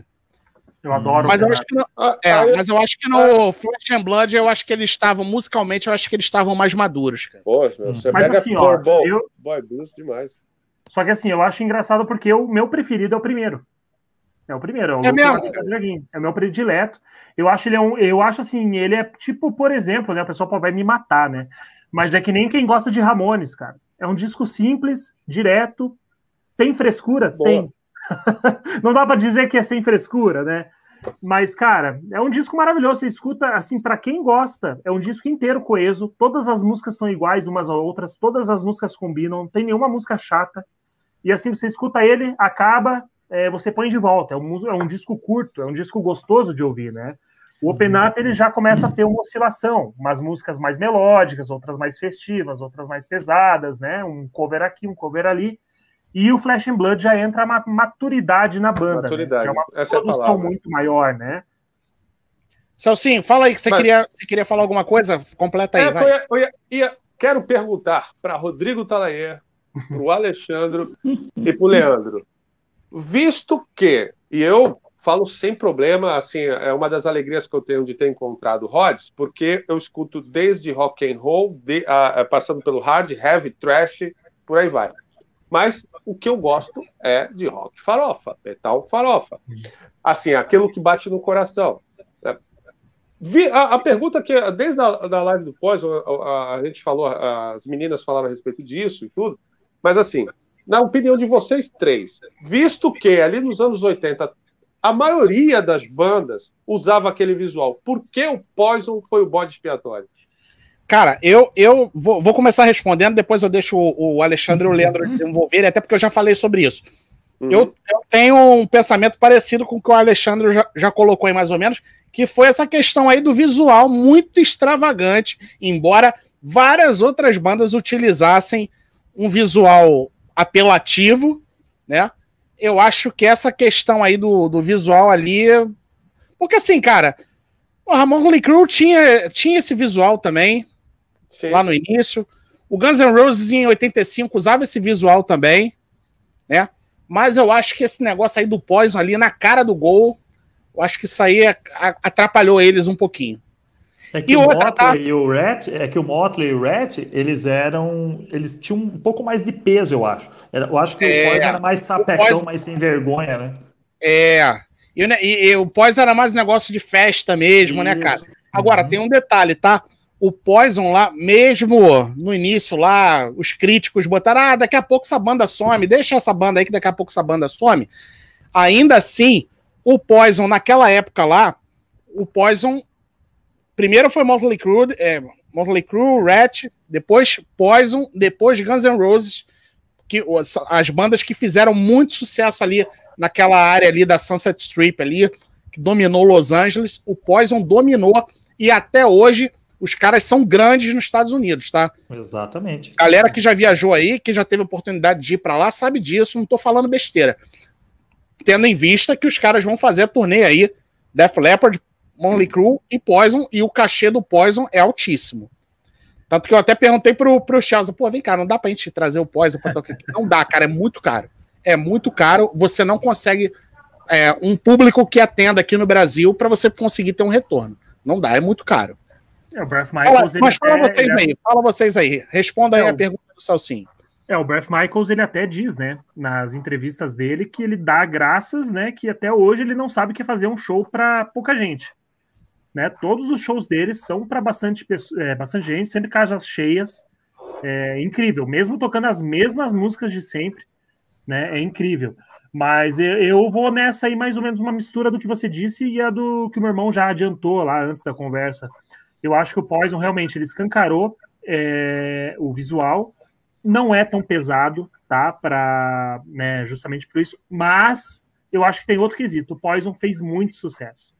Uhum. O Poison fez muito sucesso. Ficou em terceiro lugar ali nas paradas na época. É, e realmente, como eles eram músicos um pouco abaixo do normal, também acabou virando bode expiatório para críticas e toda a enxurrada que veio logo depois. Mas é, cara, isso é normal, né? Hoje a gente vê, né? Quantas bandas que eram aclamadas na época e hoje não estão mais aí, né? O Poison continua, cara, firme e forte. Injusto isso aí. Se Devil, monstro, monstro, injusto. Pra você, Claudinho! É, Claudinho, se Devil, monstro. Olha só. Aqui, ó, o, Ed, o, o Fernevado aqui, é, Fernevado direto de, da Venezuela, Ed Trunk falou que Poison era pop metal. É, pop metal, é. É, concordo. Uhum. Concordo, é uma nomenclatura. Aqui, ó, o Thiago, o Thiago colocou aqui uma. Thiago colocou aqui uma questão interessante. Qual seria o Big Four do Hard Glam? Eu chutaria Monthly, Bon Jovi, Rat e Dokken. Mas aí, Thiago, depende depende o que, que você está considerando. É, é questão de preferência ou é comercialmente falando, né? Tem que. Aí tem essa diferença. O que, o que, que vocês acham? É, comercialmente, acho... se você for ver, você falou uma sequência ali já. Você colocou Rat, você colocou Motley Crue, colocou Poison. Quem que, eu, quem que a gente poderia colocar como um quarto aí, como se fosse um Big Four? Eu, talvez, eu, que nem ele colocou ali Bon Jovi, Dokken, eu não sei, cara. Eu acho que cara, se for, ah, cara, se for, olha, se for comercialmente, comercialmente, acho que o Dokken, o Dokken não entraria aí nessa lista. Uhum, verdade, concordo. O Bon Jovi já entraria. Não, Bon Jovi com certeza, cara. Bon Jovi, Motley Crue, apesar de não, de não ser uma banda grande no Brasil, lá fora, lá nos Estados Unidos é uma banda gigantesca, absurdamente grande. O Rat vendeu muito. Uhum. O Rat vendeu muito, principalmente o Out of Cellar. Cara, comercialmente, difícil falar, né, cara? Guns N' Roses vendeu muito e teve a sua fase. É o Guns daí veio mais depois, né? E não era tão glam, é. né, cara? É, depois, um sujo, quando né? eles lançaram o Appetite for Destruction já tinha mudado o visual, realmente. Acho pois que de repente é. nem se encaixaria aí, né? E o é, cara, de repente, ó, o Dokken você, o Dokken aí você poderia deixar de fora, você poderia até substituir pelo Poison, né, cara? Pois é. E o Bon Jovi ele começou, a gente sempre brinca aí, né, Leandro? Mas assim, o Bon Jovi ele começou, ele era o R, cara. Aquele primeiro disco do Bon Jovi é o R lá, cara. É, os dois primeiros eles estão com pezão ali no OR, né? Mas assim, eu é, no, no hard, talvez essa discussão seria mais fácil de fazer. No hard a gente conseguiria colocar Guns N' Roses, próprio Bon Jovi, Motley Crue, é, Van Halen, né? A gente conseguiria colocar. É, mas no caso do glam, aí já fica mais restrito né? Que a gente está falando de glam. O que, que seria glam ali, cara? Nem o, nem o começo do Van Halen não dá muito para considerar como glam, né, cara? Uhum. É, você tem que começar a puxar ali glam, começando pelo Modley Crew. Então vai ser Modley Crew. Qual que foi a banda depois que fez sucesso na sequência, né? Foi o Quiet Riot, foi o Def Leppard, foi o Bon Jovi, o Poison, é, o, o, o o Guns N' Roses e depois quem fez por último, assim, um burburinho, ele foi Skid Row, né? Que já nem era tão glam. O primeiro disco é bem glam, mas o segundo. Ô, Le ô Leandro, explica, explica, explica pra gente aí, cara, essa diferença aí de hard, de glam. Porque lá nos Estados Unidos, cara, eles chamam essas bandas de heavy metal, tá? Eu sei. Essas é. bandas são chamadas de heavy metal. A gente concorda com isso também. É, a gente concorda com os dois, né? A gente é. adora é, a gente adora aqui, cara, aqui, aqui, porra, muita gente. Não, é isso, é, é isso, é, é aquilo. E lá nos Estados Unidos, cara, você pega até rádios especializadas, você anda ouvindo carro lá, tem rádio country, tem rádio de, de só de rock and roll, e, cara, os caras falam heavy metal, metal. Uhum. Entendeu? Sim. E aí, como é que vocês definem isso aí? Como é que vocês separam isso aí? É, Quais as características aí de cada estilo? É, a gente adoraria caracterizar tudo como heavy metal, né? Então, tudo que veio ali após o Black Sabbath, tudo heavy metal, né? A gente adoraria que o mundo fosse perfeito assim, né? Mas, assim, por questão meio cladística, né? da gente querer classificar tudo bonitinho para poder ouvir, é, saber, é, de poder é, indicar para alguém escutar, não no sentido de segregar, não no sentido de, ah, essa banda não pertence ao metal, a gente precisa tirar ela né, do segmento. Não é por esse lado. É, o pessoal acaba indo por esse outro lado que não é o lado correto, né? E só que, cara, lá fora também eles chamam de hair metal, né? Então, hair metal é. entraria até o Tesla, né? Que os caras tinham um cabelinho, Sim. né, meio diferente. Então entraria até Tesla, mas não eles estavam no movimento do glam ali, mas não eram bem glam. É complicado, cara. Assim, é... tem bandas, por exemplo, o Rat, Pô, o Rat tem músicas que são heavy metal total. Né? E não dá pra. Motley Crue também. Motley Crue. Só que em compensação tem músicas ali, por exemplo, do. Tem músicas, a gente já falou, do Bon Jovi que são AOR, tem músicas do Warren. Cara, eu acho, eu acho o primeiro álbum do, do ACDC, ó, puta que pariu. Do Twisted Eu acho o primeiro álbum do Twisted Sister heavy metal purinho, cara. O primeiro e o segundo. O, primeiro, o Can't Stop Rock and Roll também é bem metalzão. Também. Né? Eles, come, eles, eles começaram... Aliás, dia 9, dia 9 de março, live, discografia comentada aqui no Rods Online, Twisted Sister. Pronto, Opa. bati o martelo. Bom, maravilha. Só espero, que você, só espero que vocês falem bem do disco que eu mais gosto deles, velho. Vocês sabem que eu gosto das coisas mais comerciais e radiofônicas, então vocês já sabem Cara, qual ó, é o disco você pode, você pode, ter, Twisted Sisters são poucos álbuns de estúdio, né? Você pode ter certeza que a gente vai falar bem, cara. Pô, eu, eu, o Celcinho acho que também, mas eu gosto de tudo, cara.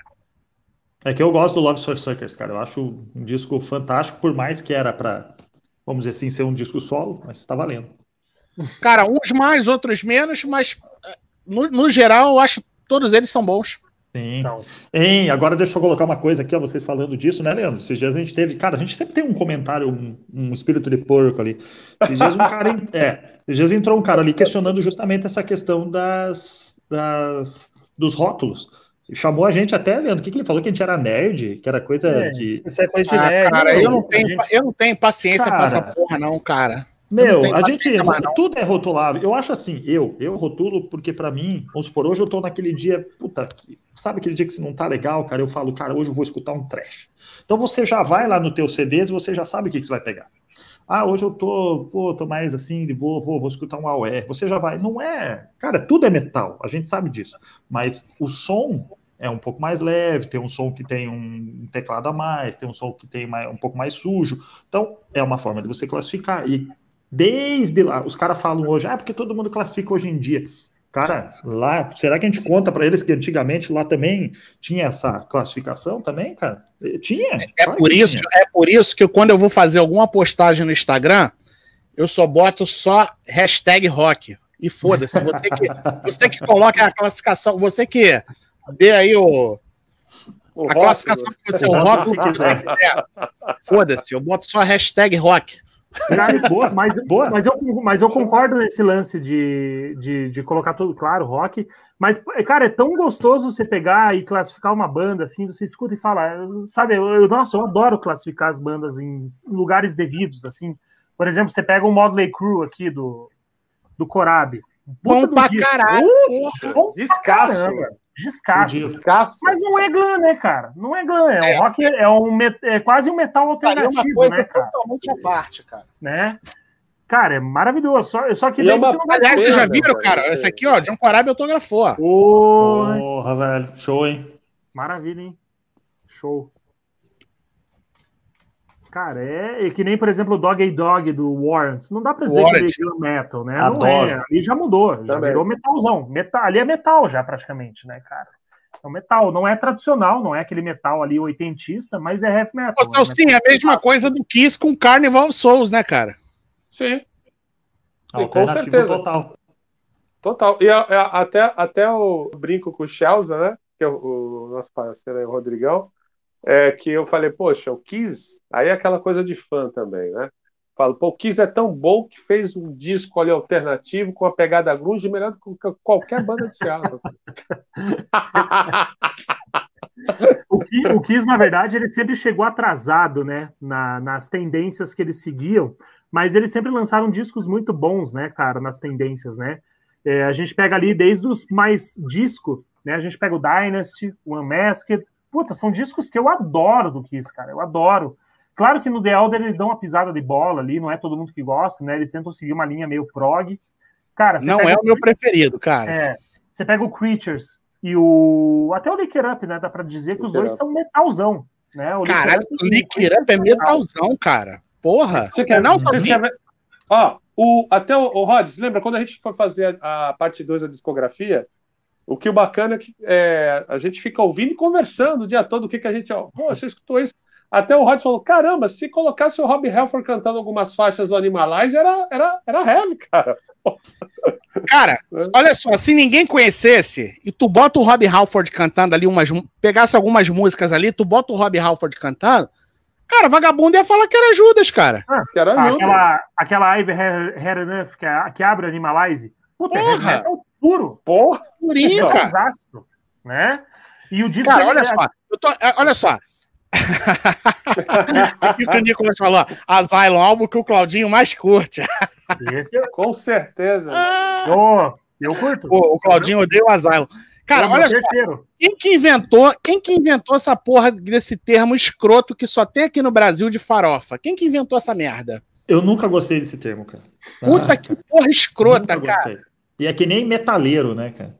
Sabe, o rock. Não, tem muita gente que usa, que usa esse termo de forma pejorativa. É, a gente já é analisou, né? O Salsinho usa, o, o Salsinho, porra, já. Né? Mas tem gente que usa de forma pejorativa, né? Para diminuir. Aliás, era, eu, eu ia fazer essa pergunta aqui agora. Aliás, o Salsinho também, se quiser responder, cara, fique à vontade. Vocês, imagino que nós sejamos todos aí da mesma geração. Vocês, quando estavam começando a escutar rock, que vocês curtiam essas bandas assim, é, tipo Poison, Molly Crew, vocês sofriam algum tipo de preconceito da galera que era truzona, que hoje escuta o Poison lá, orgulhoso, e naquela época batia no peito, só, só podia escutar Slayer, Iron Maiden. Vocês, vocês sofreram esse tipo de preconceito também? Acho que o Celso podia falar antes, porque eu não sei qual que é, qual que é a idade então, de todo mundo aqui, então, né, cara? Então, então fale Acho antes. Que pegamos épocas diferentes aqui, né? Acho que não, cara. Acho que a gente é mais ou menos da mesma geração, cara. É, eu acredito que o único avô aqui seja eu, mas tudo bem. É que eu peguei, é que, assim, eu peguei a fase bem nos anos 90. Não tem nada a ver, porra. Isso é que eu peguei a minha adolescência nos anos 90, né? Eu acho que quem pegou mais os anos 80, acho que talvez sofreu. Um Ô, Alexandre, mais. você tá com que idade? 43. Aí, porra, é mais novo que eu. Você, ô, Leandro, eu sou da Santa Ceia, porra. Ô, ô Leandro, você tá com que idade? Tô com 33. 34. Aí, porra. Aí, novinho, cara. Aí. Aí, Celso. Porra, eu presenciei a Santa Ceia, cara. É, daqui, a, é, daqui, daqui a três anos eu vou para meio século, mas vamos lá. Então, meu Deus, vou fazer, vou fazer um eventaço aí, convidar todo mundo. Vou, eu vou para o Rio, quando fizer 50, vou tocar com o Rods aí, fazer um showzaço Opa, aí. Aí, aí, como o Leandro toca guitarra, vai vir junto também. Vamos fazer uma jam. Vamos aí. Então, é, o, o que acontecia comigo ali, aquela segunda metade dos anos 80 para os 90. É, eu, quando comprei, o primeiro disco que eu comprei, assim, óbvio que não foi no lançamento, foi depois, foi o Lick It Up, né? E outros discos do Kiss que eu tinha, o pessoal chegava no. A, a gente aqui, eu estou falando da Baixada Santista, estado de São Paulo, né, São Vicente, é, quando nós íamos para os bailes de metal, que a galera levava, cada um levava seus discos, pô, eu colocava lá do Lick Up, ninguém queria rolar. Ninguém queria, não, quem, pelo amor de Deus, cara, não sai fora com isso daí. Ou então o Animalist, ninguém queria rolar. Quando eu fui é, no primeiro show do Bon Jovi no Brasil, em 1990, meu Deus, eu só vi um monte de cara, ó, eu vou para pegar a mulherada. E eram os caras do, do revão mesmo, os pseudos fodões do Os truzão, os truzão, os truzão. E não, é, e não pegava truzão. nada, né? Não, os machão, os machão, só machão. Só macho alfa. Eu falei pro Rodrigo, falei pro Rodrigo isso, falei, Rodrigo. Puta que pariu. Quando eu cheguei, ó, teve, teve uma pá de gente que, é, que era fã. Eu sou fã de Slayer, eu amo Slayer. Pô, tem um monte de gente que era fã de Slayer, é, Nepalm Death, Carcass, Entombed, por aí vai, essas coisas, essas podreiras todas, Cannibal Corpse, por aí vai. Só que eu não vou, não. Se eu for, é para ir para pegar a mulherada. Você olhava no cantinho, os caras sabiam mais música do Bon Jovi do que eu, cara. Os caras cantando tudo juntinho. Só que é o seguinte, na hora de estar com a galera, não, não, o Celso gosta de rock de menino. Na hora é da Albidé foi um escorria até lágrima, né? Vixe, meu Deus! Meu Deus! E aí, a, e, e aí, então, e uma coisa que o Rod falou, e é, e é verdade. Tu ia na casa do camarada, tu achava disco do Bon Jovi, é da minha irmã. É da minha irmã, não é meu. Pô, eu sofri muito bullying com isso. Ou então, ou então, ou então. E nem era bullying na época, fui discriminado. ou então o vagabundo falava que, ou então o vagabundo falava que tinham ido lá, aí, não, é que o fulano deixou aqui para ouvir aqui, mas esqueceu. Esqueceu. É. Muito comum, muito comum. Cara, olha só, vou, falar, ó, vou, deixar vocês, vou deixar vocês responder essa pergunta, mas eu vou falar só uma coisa. Cara, eu nunca tive problema de gostar de Iron Maiden e de Poison. Aí, cara, ah, mas não tem nada a ver um som com o outro. E daí, cara? E daí? Por que, que eu tenho que me limitar, cara? Por que, que eu tenho que me limitar? O que que impede? Onde que tá escrito que eu não posso escutar Poison e não posso ouvir Iron Maiden e não pode gostar? Aí agora o cara gostava de Slayer, mas ouvia... Aí Bob Marley ele podia ouvir, mas não podia ouvir Sim. Poison. Porra, meu irmão, isso não entra na minha cabeça, cara. Eu nunca entendi não, isso. Não, o cara podia escutar Duran Duran, Tears for Fears e não podia, não podia escutar Bon Jovi. Por quê? Não, não Porra, irmão, isso. não existe, cara. Isso é coisa de truzão. Achava que, achavam que era truzão, né? Alguém falou aí, cara, que na, naquela época quem gostasse dessas bandas aí, é, Poison, Bon Jovi, Guns, até Guns N' Roses, cara, era chamado de poser. Eu era chamado de poser, eu sempre, ó, meu irmão. Valeu. Mas Aí, esse pior de tudo. De... Desculpa. Desculpa, Celso. Não, pode, eu, pode não eu quero que vocês falem, não perca a linha de raciocínio. O pior de tudo é que as explicações eram as mais loucas possíveis. Eu perguntei, mas por que, que você fala que eu sou poser? Ele, ah, eu acho que é porque. É, não é tem argumento, cara. Não tem. Não, não ah, existe um argumento plausível para isso. Eu acho, que, eu acho que é porque você é fã do Poison, então você é Poison. Não tinha, eles não tinham nem argumento. Não tinha nem argumento. Olha, eu acho. É, assim, são vários motivos, né? Para começar, rock farofa, tá? Aqui em Curitiba eu não lembro da galera falar esse termo aqui em Curitiba. Tá? Verdade. Isso é uma coisa muito mais daí. Do, Será que é Rio São Paulo isso, cara? Será que é só Rio Aqui é pouquíssimo, cara. Aqui é pouquíssimo. É. Aqui quase ninguém fala. Aqui é hard rock. No máximo poser. Ah, né? No poser a, poser a gente falava, que era rock. Mas é, a, Nath, a Nath falou ali que chamavam ela de, fa de farofeira, cara. Eu, é. Quer ver? Vou botar aqui, peraí. E ela é de Joinville, aqui, né? a Nath falou, ó, aqui, ó. Quando me chamam de farofeira, eu adoro. Mando beijo de glitter. é isso aí, Nath. E, e assim, aqui, aqui, era hard rock poser que a gente falava. Até eu lembro que quando a gente começou a escutar os glanzão da vida... Aí, ó, o Tiagão falando também que, ó, lá em Fortaleza, ó, rock farofa. Engraçado, cara. Ou talvez a da galera das antigas, né? Mas a galera dos anos 80, talvez, né? É, é mas isso que eu, eu lembro, falo. Eu lembro que quando a gente começou a escutar, a galera falava hard rock poser, né? Só que assim, e, e, já era meio que ridicularizado pela galera. Aí teve aquele revival do início dos anos 2000 ali, começou a voltar o Striper e o Rock, começou a voltar, a, todas as gravadoras quiseram fazer com que todo mundo voltasse a tocar, né? Aí meio que foi deixado de lado e muita banda nessa época com a saída do CD aqui no Brasil começou a conseguir ter contato com CDs, né? Que, é, com CDs, com o álbum da banda, porque até então era tudo em vinil, era caro, era difícil de achar. Em CD ficou mais fácil de você adquirir, né? E depois que veio a pirataria, é, aí tomou conta, né? A galera começou a escutar a banda que nunca tinha contato e achava que era ridícula, né? Porque e, e, eu acho também que o dinheiro que a galera tinha era muito escasso. E daí o que acontece? Como a galera aqui era muito aficionada nas bandas que vieram do Rock in Rio, cara, você tinha lá dinheiro do lanche para comprar o vinilzão. Cara, você não vai trocar o certo pelo duvidoso. Você não vai, ah, eu vou comprar um CD para ver aqui do Warrant. Não vai, né, cara? Você vai lá, ah, eu vou comprar o novo do Iron Maiden que saiu. E você vai se apegando àquele som ali, você não acaba escutando mais nada, né, cara? Eu acho que isso também pode ser um dos motivos, né? E, putz, tinha mais uma coisa que eu queria falar que agora eu esqueci. Mas aí eu vou passar pro meu irmão, meu irmão continua. É, mas assim, ó, eu acho que vocês talvez vão se vão falar assim, puta, passei por isso, né? Eu acho que na minha época eu peguei bem os anos 90, né, cara? Então o que que acontecia? eu curtia tudo esses hardeira, só que eu nem eu não era muito fã de Sepultura na época. Eu tinha escutado alguma coisa, mas a camiseta que eu andava direto era do Sepultura, era do Iron Maiden, era do Pantera. Então, assim, quem me via achava que eu era o cara do metal, entendeu? Calça justa. Camiseta do Sepultura Arise. Não, a minha era uma que tinha uma lápide assim, cara. E daí tinha a caveirona, assim, daí eu ah, chamava aqui, de Aqui no Rio, naquela época, só tinham duas camisas do Sepultura. Era a Rise e the Remains. É, só tinha duas. Então, assim, a gente enganava um pouco, né, cara? Só que aqui, na, é, eu não sei se também o que ajudou foi que na minha época, o pessoal ali, aqui a gente tinha o Cefet na época, que hoje é o Centro Tecnológico, então o Cefet era muito metaleiro. E a gente tinha um amigo nosso que estudava lá e ele trazia tudo pra gente, cara. Quando tinha festa do Cefete, era só metal, né? Era só cabeludo. Então, e, e, era muito hard rock. Então, naquela época, o que tava rolando mais era o. Tinha Iron, mas tinha Aerosmith, tinha tudo, cara. Então, eu acho que a gente acabou dando sorte de pegar uma época que o pessoal não tinha muito esse preconceito.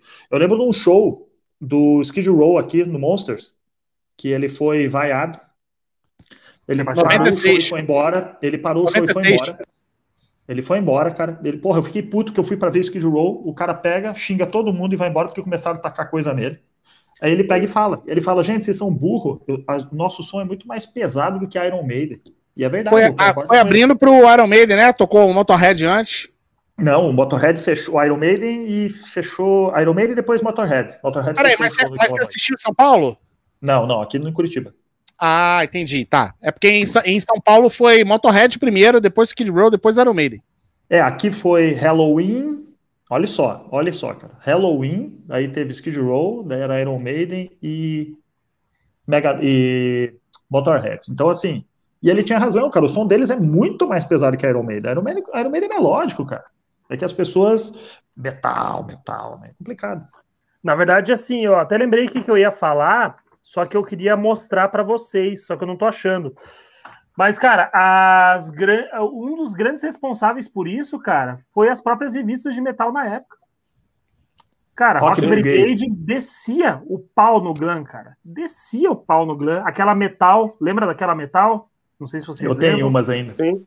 Cara, eu tenho até hoje aqui, cara, mal, as resenhas mal escritas aqui. E a Pop Rock? Vocês lembram da Pop Rock? Vocês são do, do tempo da Pop não, Rock? Essa aí não. Não lembro dessa. Não? Lembra não, Alexandre? Não. Celcinho lembra. Lembra. Celcinho lembra. A Pop é, Rock, é, eles, é. Traduziam, eles traduziam mal e porcamente matérias de... Ah. Eles pegavam matérias da Circles, da, da, da Hip, e traduziam... E tinha um lance assim que não falava a, apenas assim meio que do, do, do, movimento, vamos dizer assim, mas até era meio que tinha umas fofoca também, né? Tinha. Fofoca do rock, tinha umas pegadas mas ainda na, hoje, na revista, Mas ainda hoje tem umas coisas assim que eu acho um absurdo, que é o que eu, eu sempre falo com o Leandro, que é o desserviço, né, cara? O que que acontece? O cara, ele perde o tempo dele, que é o maravilhoso tempo que o cara deve ter sobrando, para pegar e lá e fazer uma resenha de um disco, como supor, eu vou lá, pego o Poison, Flash and Blood e vou fazer uma resenha. Aí você vai lá, começa a falar e começa a falar mal do disco. Cara, qual Nossa. é o intuito de você E a gente vê isso hoje em sites aí, em sites famosos. Os caras Mas sabe o que é isso, cara? É disco, é porque agora, o Alexandre, agora isso aí, se você fala mal, se você cria polêmica, dá visualização, Exato. dá like. Então os Sim. caras estão mais preocupados. Tem um infeliz aí que eu me recuso a falar o nome dele. Eu sei quem que é. Tem um chifrudo. tem um chifrudo que ele, os vídeos dele é falando mal das bandas, é falando mal, entendeu? E agora ele... quer pagar de bom, quer pagar de bonzinho fazendo vídeo de Glam agora, né? É, Porra, aí, cara, aí fica... que ele gosta de Glam.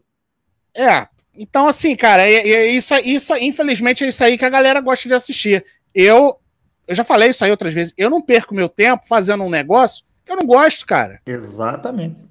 É um eu vou fazer das bandas que eu gosto. Ah, aí teve um, teve um outro chifrudo que entrou aqui, um arrombado que entrou aqui, e falou assim: ah, você. é, você só faz. Tem que sair da mesmice, fazer. Só fica fazendo vídeo de Guns N' Roses, de. De Skid Row, de não sei o que. Se eu quiser fazer 500 vídeos do Guns N' Roses, eu vou continuar fazendo, amigo. Você não quer, você vai ver o chifrudo lá, porra. E sem contar outra, né, Rod? Eu, e o, eu e o Rod fizemos um, um vídeo aí pra. É, não, fala o nome do chifrudo, não fala o nome não, do chifrudo. Não, pra aqui. colocar umas informações. Não, eu sempre, eu só falo. Eu, eu, se for pra me falar, o, o Luiz é. Carlos, também lá do, do grupo da é, gente. É, ele... é, tipo, é tipo, meio que faz o sumona o cara, se falar o nome. É, é, porra, atrai, atrai coisa ruim, cara. É, é, já tomando, ó, já toma, fui, fui falar do, fui falar do chifrudo, já, já tomei um dislike, porra. Aí, ó. Falei do e chifrudo aí, também, né? E, a, e, aí, eu e, o, eu e o Rods, a gente foi fazer uma, uma a, a, digamos assim, corrigir alguns déficits de informação que ele teve, e usando é, ferramentas para isso, Aí teve um abençoado que falou que eu e o Rock nós éramos dois coroa que usava camiseta de bando de rock. dois, dois coroa não, dois velhos, dois velhos. Dois velhos. Coroa não, dois velhos, velho. Fomos chamados de velho. De velho. E eu, me, e eu me importei muito, né, cara? Ah. Porra, fiquei sem dormir, cara. Caralho. Mas você sabia, Rod, que o Leandro até fala para mim às vezes, mas eu, eu às vezes fico puto, cara. Eu não deveria, mas eu fico puto porque o pessoal fala que a cena. Ai, todo mundo não se ajuda. que no... Cara, mas começa por aí já, né? Por que, que você vai fazer um desserviço? Cara, eu, se eu posto um disco que eu gosto lá no Face, que nem a gente tem a mania, né, cara? A gente põe lá, né? Ah, hoje eu vou postar o. Que nem você faz lá também. Ah, hoje o, disco tal tá fazendo aniversário. Ah, tá, tá, tá, tá, tá, tá. Você faz uma resenha legal falando bem do disco, vem um cara Sim. lá embaixo e fala: Eu prefiro o tal. Puta Meu, que pariu! Falando do... Eu não.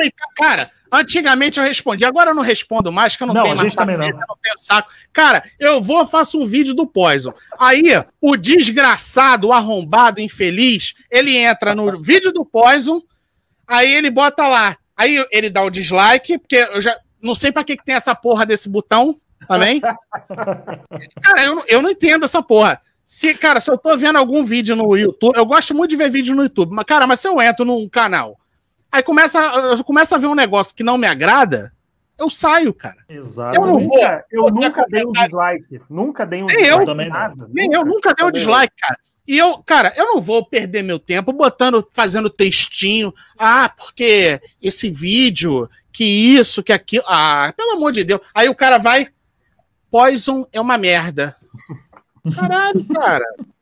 Tipo, quem Ele- pediu sua o opinião, cara, né? e o cara viu o vídeo inteiro ainda, hein? Capaz de ter visto o vídeo inteiro ainda. Puta que o. Isso não entra na minha cabeça, não, cara. Caralho, Também eu não não, consigo. eu também. Eu fico isso, muito puto com isso, cara.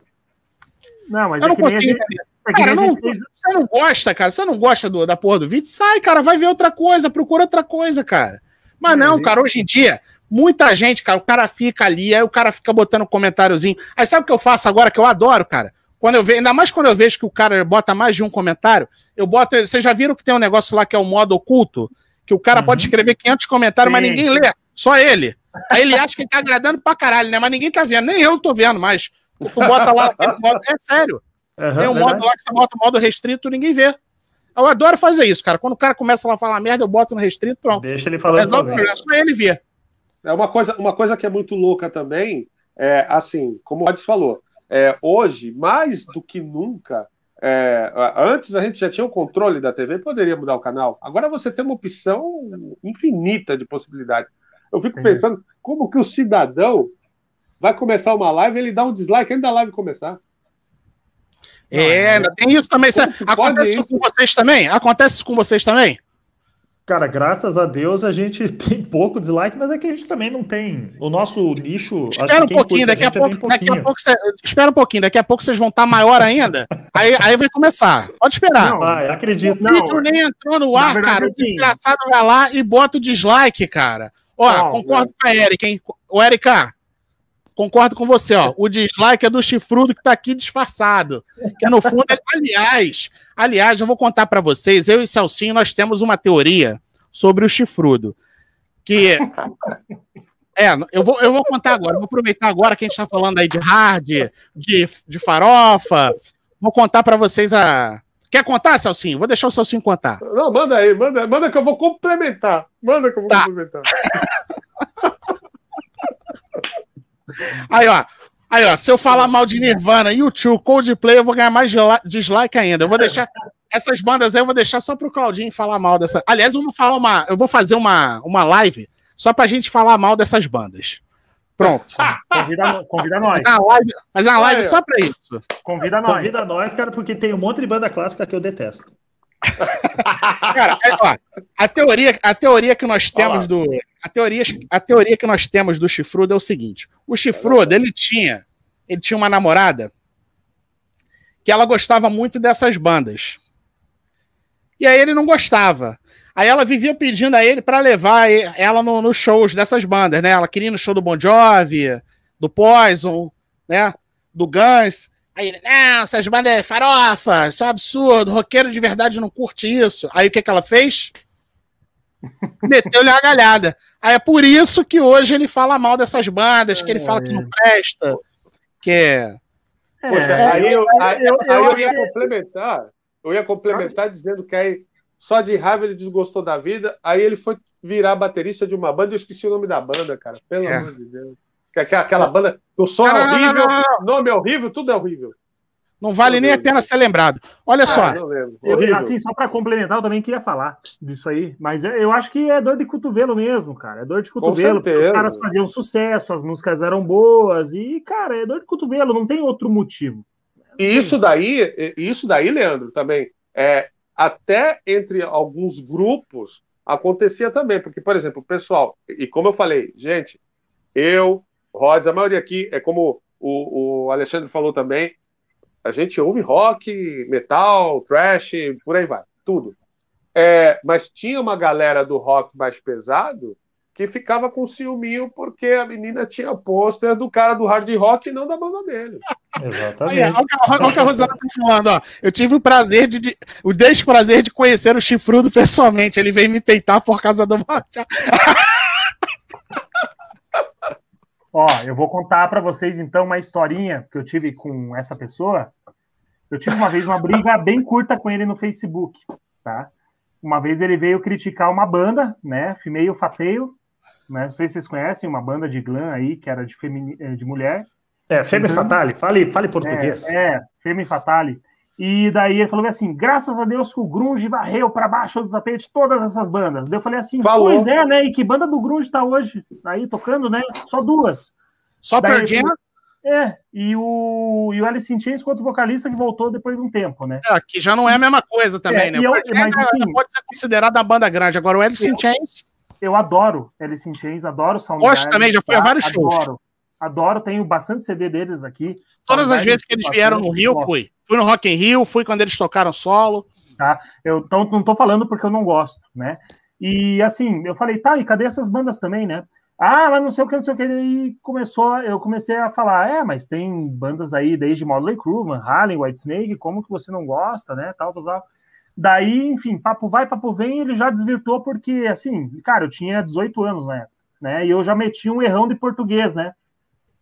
Aí, qual que foi o qual que foi o, o escape dele? Foi meter aquele famoso ah, eu não vou discutir com quem não sabe nem escrever, é, não sei o que, a palavra... Não tinha mais argumento, não tinha é, mais argumento. Tipo, eu não vou discutir com quem não sabe escrever português. E pegou e foi embora.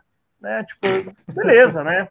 Pô, tinha 18 anos na época, tudo né? bem. Né? Cara, eu acho o seguinte, olha só, todo mundo, tem, cada um tem o seu gosto, todo mundo tem direito de não curtir determinadas bandas, o que você não pode é impor o que é bom e o que não é. De repente, o que é bom para mim não é bom para o Celso, não é bom para o Alexandre e é bom para o Leandro. Entendeu? Agora o cara quer, ele acha que só o que ele gosta que é bom, entendeu? Uhum. Pau no seu cu, seu chifrudo. Mas sabe é porque, assim, ele é, só... é porque ele é testemunho ocular, pô. É, é pô. isso. E assim, eu falo esse lance de preconceito porque eu comecei ouvindo metal, tá? Eu não comecei no hard. Eu escutava. Iron Maiden, Jill, escutava no máximo um Twisted Sister ali. Ele falava Pedro, mal do meu Cara, qual, qual, a sua banda que qual é a banda que foi a sua porta de entrada pro, pro mundo do rock? ACDC. Como é que você conheceu o ACDC, cara?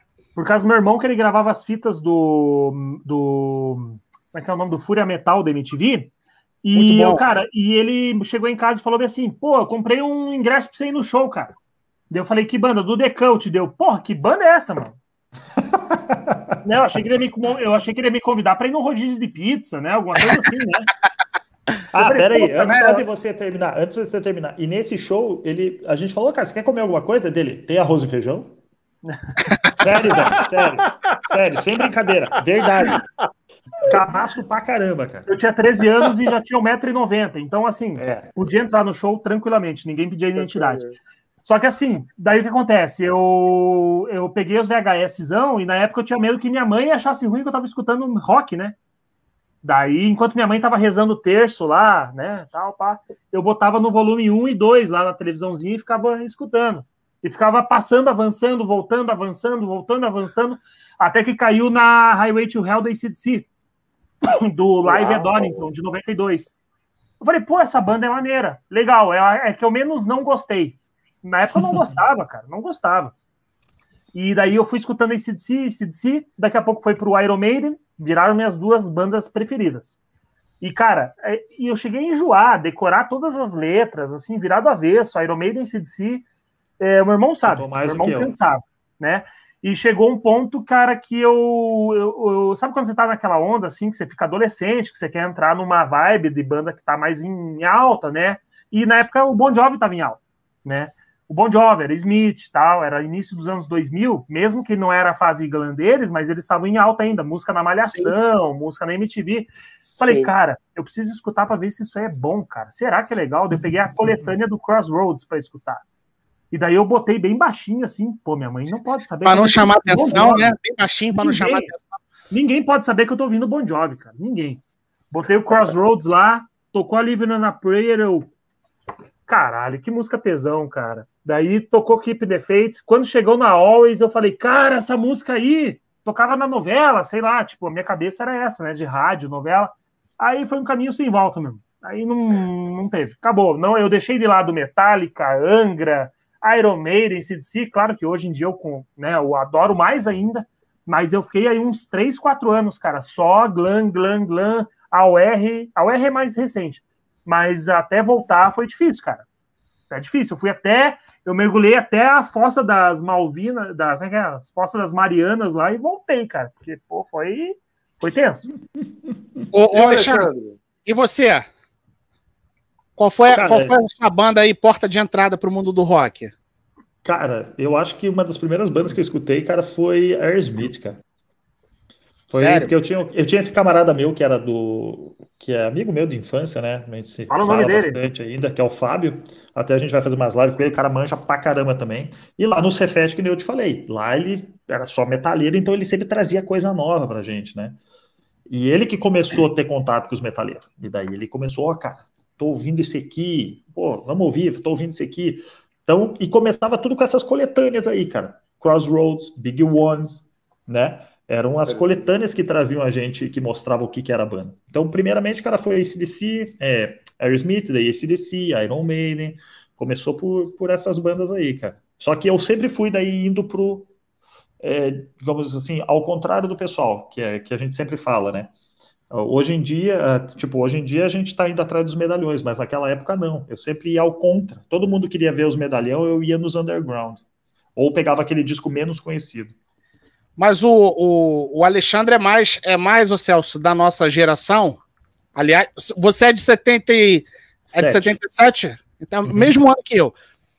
É, você pegou, então, porra, os shows memoráveis aí de Bon Jovi aqui no, aqui no, aqui no Brasil, Bon Jovi, Aerosmith. Até, você assistiu o Poison? Cara, se eu te falar que eu fui, eu perdi muito show, cara. O Leandro foi em mais show do que eu, cara. Você acredita? É porque eu, eu não, eu tô te perguntando porque o Leandro é mais novo. Porque sim. eu e o Celso a gente assistiu o Hollywood Rock com com Poison, com ah, Aerosmith. 94. É, é eu lembro ainda daquela treta. Lembra do, é do, do que passou na TV, né? Curitiba era treta, complicado, né? não vinha muito show para cá. É, agora, agora, agora o foco, agora o foco mudou, cara. Agora, agora é, agora é São Paulo, Curitiba e Porto Alegre, as três cidades é, que estão mais fortes para show. O meu irmão chegou aí. Rio de né? Janeiro, Rio de Janeiro já caiu já. Ele chegou é, eu ia bastante show aí em São Paulo. Eu ia bastante show em São Paulo, cara. E não, São Paulo é São Paulo é a meca, Tinha né, bastante, cara? né? É. São Paulo é, não, continua sendo. Mas o antigamente o eixo era Rio São Paulo. O Rio agora caiu, porque cara, eu, eu não sei o que acontece, cara. Eu não sei se a galera aqui saturou de ah, toda hora tinha show e a galera começou, ou se é por falta de dinheiro, falta de interesse, eu não sei o que que é. Que porra, aí você começava a ir para os shows, cara, shows de bandas grandes e porra, o show não tava sold out, cara. Aí não dá, cara. Aí fica inviável, né, cara? Pô, o show do Kiss aqui em 2009, os caras tiveram que fechar as arquibancadas da apoteose para poder encher a pista, cara. Ô, oh, louco. É. Tiveram Nossa, que dar uma maquiada. Aí quer dizer, não dá, cara. Não tem como sustentar show aqui, cara.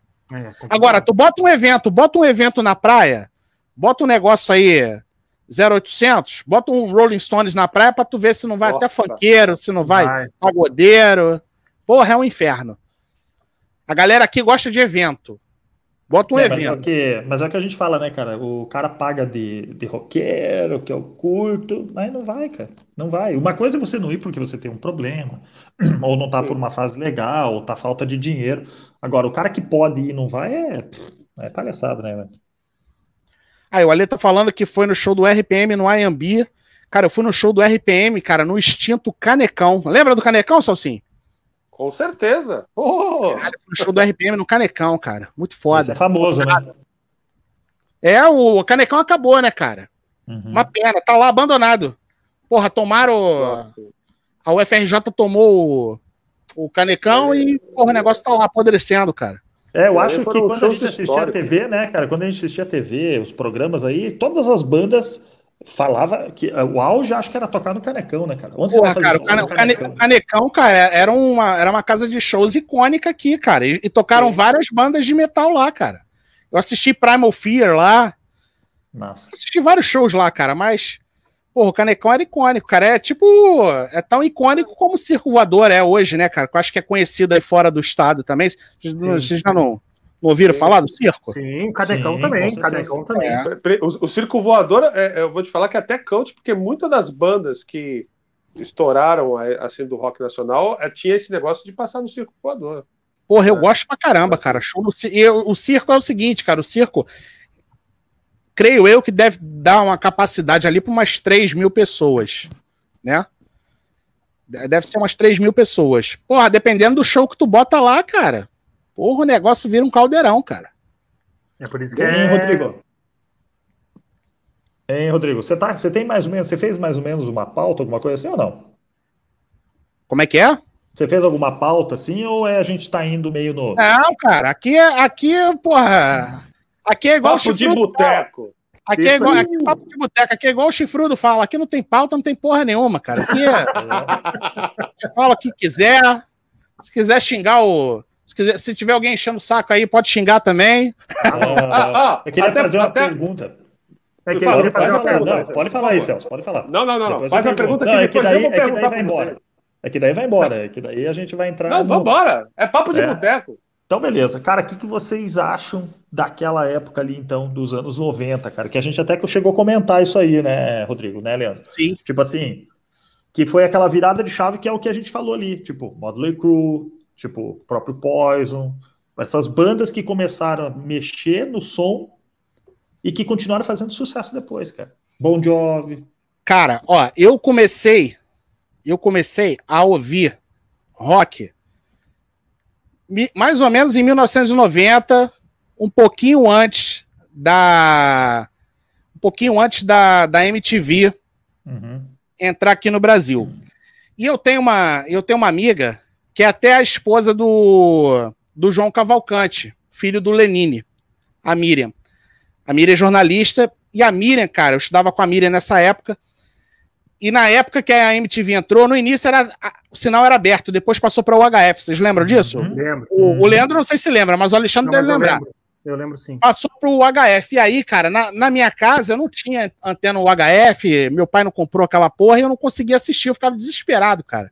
Igual a manchete, né? Já tava viciado já na, na, MTV, né, cara? É.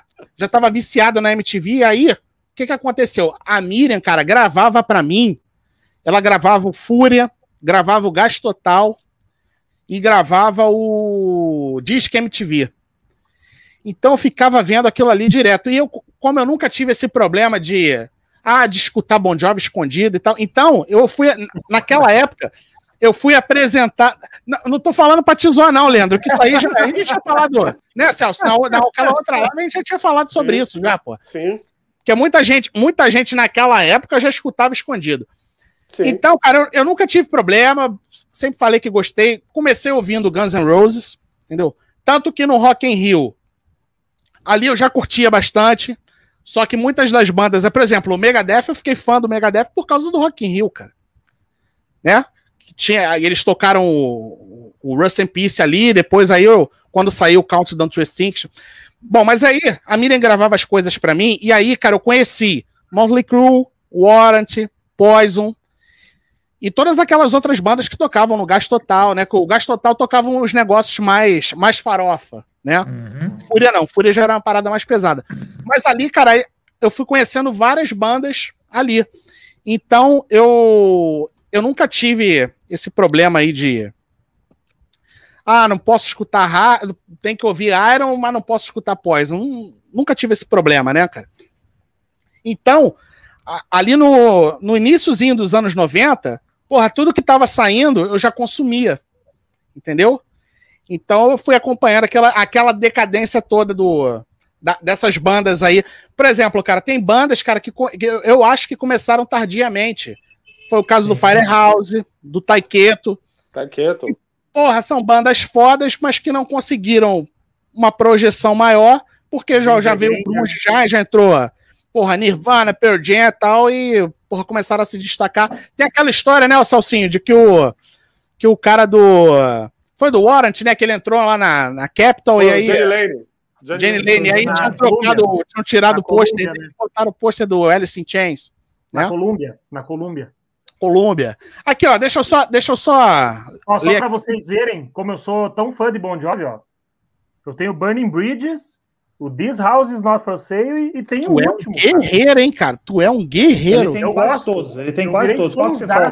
Olha Qual isso, Flavinha? Martins. Olha só, já, a Flavinha não tá aí hoje, mas ó, já vamos falar, já vamos falar de Bon Jovi. Deixa eu botar o superchat aqui, que é o seguinte. O Ricardo Wildchild tá, tá, tá perguntando aqui, ó. Especial Hard Rock sem falar do Black Lawless? Sério? Ele é headliner, pô. Olha só. É, pois- é, mas, mas ele tá, ele tá afoito, né? Então, já que ele botou o superchat, eu vou deixar o, o Alexandre e o Leandro responderem, mas eu vou fazer, uma- aproveitar, eu já vou fazer uma pergunta que eu fiz na live que a gente fez da discografia comentada do Wasp, que foi o seguinte. Vocês classificam o som do Wasp como hard ou heavy metal ou uma mistura dos dois? Bom, o Leandro é mais fã de, de Wasp, então eu vou deixar ele falar e eu só vou dizer o que eu acho. Cara, eu acho é- que ele é uma mistureba, cara. Tanto é que ficaram até alternativo. É, o Wasp, na verdade, assim, se você for botar num no- nome, é, botar uma nomenclatura só é metal, é aquilo que a gente já falou, né? Sim. E só que daí a partir do metal você acaba criando derivações, né? Do metal você tira glam metal, metal tradicional, você tira metal industrial, você tira de tudo, né? E- eu acho que a partir desse disco aqui, né? Esse, esse, esse Animal, Funk lançaram- Like a Beast. Aqui, cara, aqui a parada era chocar, né? Peraí que eu A vou pegar banda- a parada aqui pra te mostrar, peraí. Opa, opa, ele quer fazer inveja. Vai falando, vai falando. vamos aí, vamos aí. Vai, vai falando. Então a parada do Wasp era chocar de fato, né? Eles vieram numa banda meio de um, um rock pesado, digamos ali, do Circles, né? Do, do Circle Circles, do Sister. Até o Nick Six acho que fez parte de uma delas, inclusive, se eu não me engano, acho que do Sister. É, mas, cara, eu, eles tinham que. Eles tocavam naquele trombador, que era uma casa de show. Olha que maravilha. Que tesão, hein, cara? Olha. Não é a mesma versão que a minha, mas é É, ousaça. Nossa, ele- Sensacional. cara, essa aí é sensacional, cara. Salve, Black Lawless. Aí, ó, o Ricardo, Ricardo Wildchild agora está se. Agora está em êxtase. Ricardo É, Wild agora exatamente. está em êxtase. E assim, eles, Ah. toca- eles tocavam no Trubador, né, cara? E o Trubador era uma casa que era tocava só a banda que era mais pesada, né? A banda mais agressiva, não tão legalzinha assim, né? E, cara, o Rod Smallwood foi um, né, que ficou de papo com o Black Lawless um tempão, né, cara, para até chegar a uma conclusão aí com ele do que ele queria seguir na vida. O Black Lawless sempre foi um cara muito meio perturbado, assim, não sabia muito que fa... é, tipo, ele tinha muitas ideias na cabeça. E, cara, ele eles foram passando meio um pouquinho em cada estilo, na minha opinião. Começaram metal, né? No disco Last Command, eles já tentam surfar um pouco mais naquela onda de soar mais radiofônico, né? Com a produção do Spencer Proffer, do, que é o mesmo que produziu o Quiet Riot. É, no terceiro, que é o Electric Circles, eles já tentam soar mais rock and roll possível, assim, no sentido de rock metal tradicional. Até um disco, eu acho assim, tem muita gente que adora ele, eu acho um disco pouco inspirado, né? E a partir dali, cara, no Headless, Chil- o Headless Children, o Eternal Idol, eles começam a ficar mais prog, cara. Eles, ele começa, até não era para ser, era para ser solo dele o Eternal Idol, inclusive, durou um ano Sim, pro cara é. gravar tudo. Chris Holmes tinha largado a banda. Enfim, né, ele já era um músico solitário na banda. E, cara, ele sempre meio que tentou passear. Até ele fez uma cagada, né, cara? Lançar aquele Kill Fuck Die, que é um metal industrial horrível, aquele disco. E, horrível. E a partir dali, cara, os discos até que são legais, né? Você pega Eu dei duas estrelas para o Kill Fuck Die. Ó, mas Kill ainda foi. Foi, foi bem. generosíssimo. foi generoso. Caralho, eu dou, eu dou duas estrelas pro 2020 do Bon Jovi, né? Não pro Kill Fuck Die. E olha que ele é- ama, ama Bon Jovi, É. hein, cara. Ô, E, ô, assim, Alexandre, olha só. O Flaming Rock tá pedindo aqui pra você. É que, é que eu deixei passar. Eu queria botar na tela, mas eu deixei passar. Fala aí algumas bandas que você detesta. Não, não posso. Eu vou, vou criar treta aqui, velho. Fala, fala, homem. Fale. Pode falar. Cara, E, ó, você pode ó, falar quatro- YouTube. Nirvana. Não, são quatro bandas, cara, que eu não é que eu não curto, né? Eu não curto, eu acho muito superestimadas. É, não consigo, não, não desce de jeito nenhum. Quatro, quatro. É, Pink Floyd, Beatles, Rolling Stones Caralho, polêmica, hein, Celso? Polêmica, Não hein? gosto. Polêmica. Mick Jagger não canta absolutamente nada, mas assim, sei de toda a. Sei de toda, digamos assim, eles tiveram A importância, a uma influência, importância. uma importância absurda. Mas eu não curto, não vai de jeito nenhum. E Nirvana, né, cara? Nirvana. Nirvana Sem não dá, cara. Nirvana não dá. Aliás, o Nirvana, como diz o Claudinho, o- Nirvana está na melhor fase, né, da É. da carreira, né? Mas assim, ó, lembrando que. Sem do- gravar, sem fazer show. Melhor impossível. Mas lembrando aqui que do Rolling E aí, ó, vamos- do vamos Voodoo ver. Lounge. Vamos ver quanto, quantos dislikes nós vamos tomar agora. Vou contar a piada do. Kurt Cobain, hein? Quero ver Ah. quantos dislikes eu vou tomar agora, hein? Vocês sabem, vocês sabem por que, que, o, que o Kurt Cobain se matou? Hum, não. Putz, cara, eu tô achando que é pesado isso aí, mas vai embora. Vai, É pesado, é pesado? A piada eu não sei. Não sabe, não? Não. Porque deram, porque deram um disco, do, botaram um disco do Nirvana pra ele ouvir. Porra, Que isso é- maldade, né, que cara? maldade, velho. Gostaram? Nossa. Vou fazer Ai, outra, hein? Vou falar, vou falar um negócio que ali que a, que a gente até comenta, né? Eu fui em 93, eu ainda vi duas vezes o Nirvana. Eu, eu fui em São Paulo, achei horrível, pouco inspirado. Chris Novoselic chapado, falei, "Ah, acho que no Rio vai ser melhor. Ixi, pior ainda, meu Deus. Pior ainda. No Rio foi pior ainda. Pior Olha ainda. só, a Rock Celebrity News, ela tinha perguntado lá no início qual a opinião de vocês sobre o Guns N' Roses. Putz. Cara, é, eu. Nós somos suspeitos, né, Leandro? Porque a gente acha. Não é a minha banda do coração, no meu caso.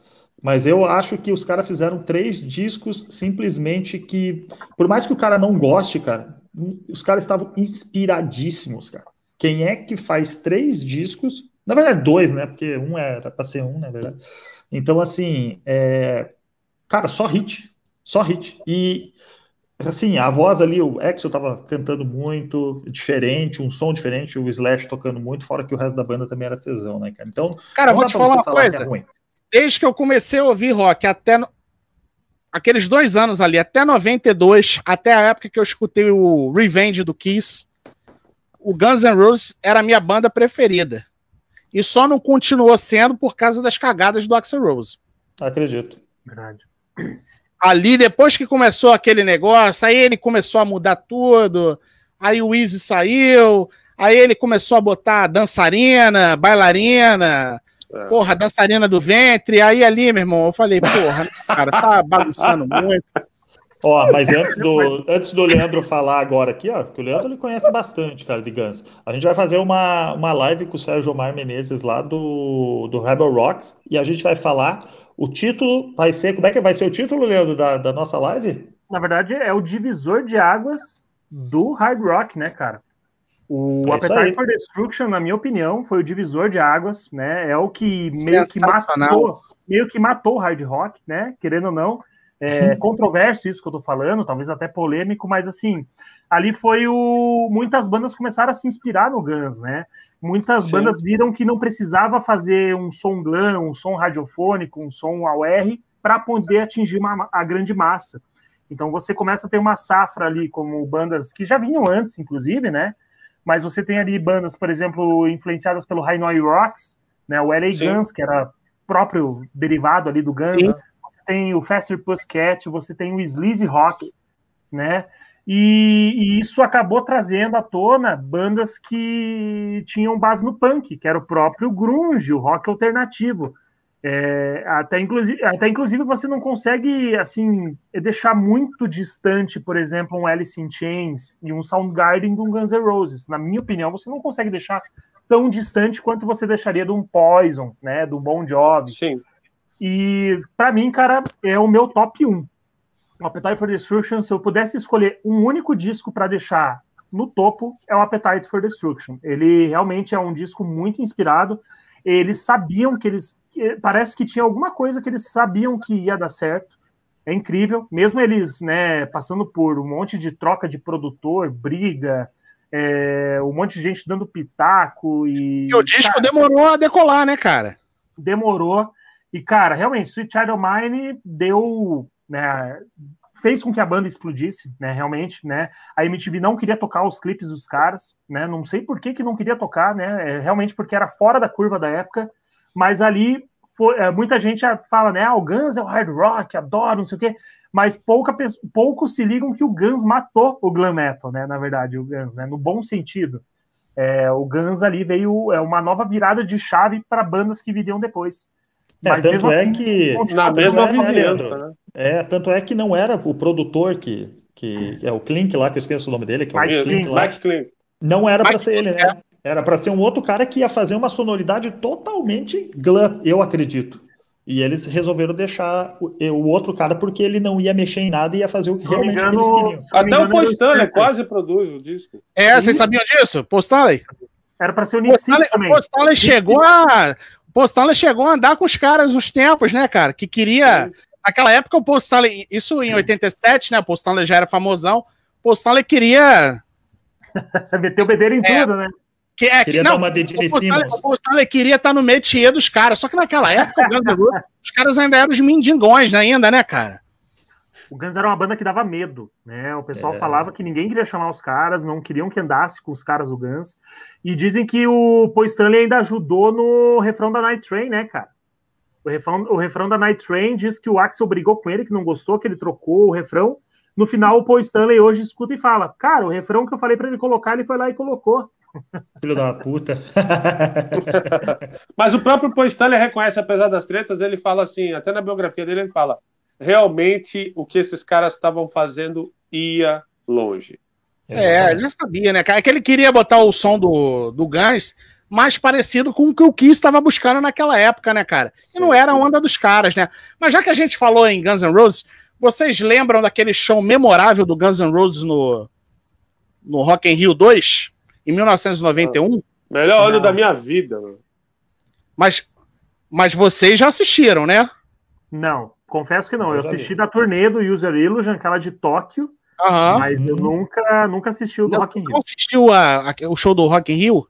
Não. Caramba, cara, pena que eu não tenho. Eu, eu acho que eu não tenho mais o. Se eu tiver o link aqui, eu tinha upado ele, mas aí me derrubaram por causa de direitos autorais. Mas eu acho que eu ainda tenho ele aqui, mas ele tá privado.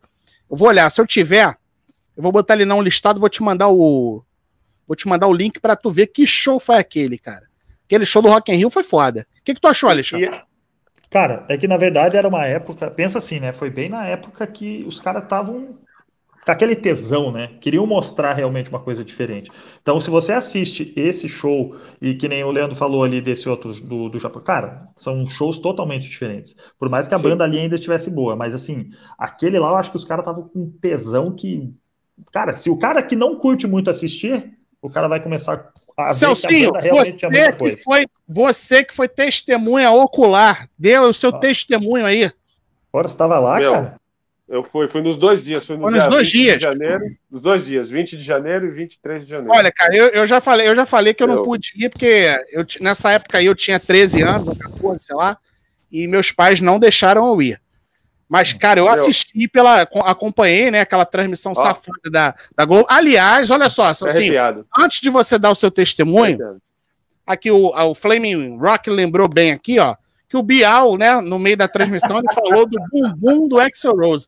O show do gás comendo solto e o Bial, porra, falando do, do bumbum do Axel. Tu lembra disso, Alexandre?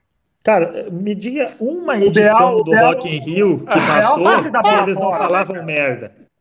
Lembra disso, Salsinho? Se vocês não lembram, eu vou mostrar para vocês. Vi, eu, só vi, eu só consegui ver isso, tipo, quando eu fui ter videocassete, tipo, um ano se depois. Se você não lembra, se você não lembra, se você aí que está assistindo a gente, do, você não lembra, se você não viu, você vai ver agora. É divertido ver como a velha estética dos anos 60 ainda funciona. Cabelos longos, braços tatuados e o erotismo. Prestar atenção no bumbum do Axel Rose. Nossa, ali ele já estava se entregando, né, cara? Ainda, não, e detalhe, detalhe, ainda deu uma piscadinha. É, já estava se entregando já, naquela época. É uma bichona! Puta que o pariu, Bial! Porra, assim, Bial! Mas assim, mas assim, só lembrando que, que nem o meu irmão falou, cara, não é a primeira bola fora que a galera dá em Rock in Rio, né? Não, lembra é, o, não. Lembra o. Que é o até na Multishow, até, até o Rock in Rio, agora Multishow acontece isso, né, cara? O Márcio, o Márcio Garcia, lembra que ele falou? É, o, o Rob Halford acabou de, de, é, é? de divulgar que ele é homossexual. Daí o Supla falou: Não, cara, ele já falou isso aí faz 15 anos já. tipo, desmente o cara na caruda, no meio é. da. Porra, ao vivo. Só ele não sabia, né? Só ele, né? Ali, ali vou falar um negócio. Fala, fala aí, né? fala aí, Salsim, dá o seu testemunho aí. Salsim ficou emocionado ali. com o bumbum do Axel Rose. Ah, oh, oh. cara, eu acho que, como eu falei, acho que 91 foi o melhor da minha vida, cara, assim, a nível de, de, de show. Ó, até o Playvox falou que tava lá também, Ale. Isso é, aí. o Ale tava lá também. O Ale tava lá também. É, a falha do microfone. Aliás, aque, aquele show é, é, foi mítico. É, não teve só, não foi só a e o Kobe Mine, quem segurou foi o Easy, cara, durante o, o refrão, o Axel procurando lá, testou um monte de coisa, nervoso, jogou.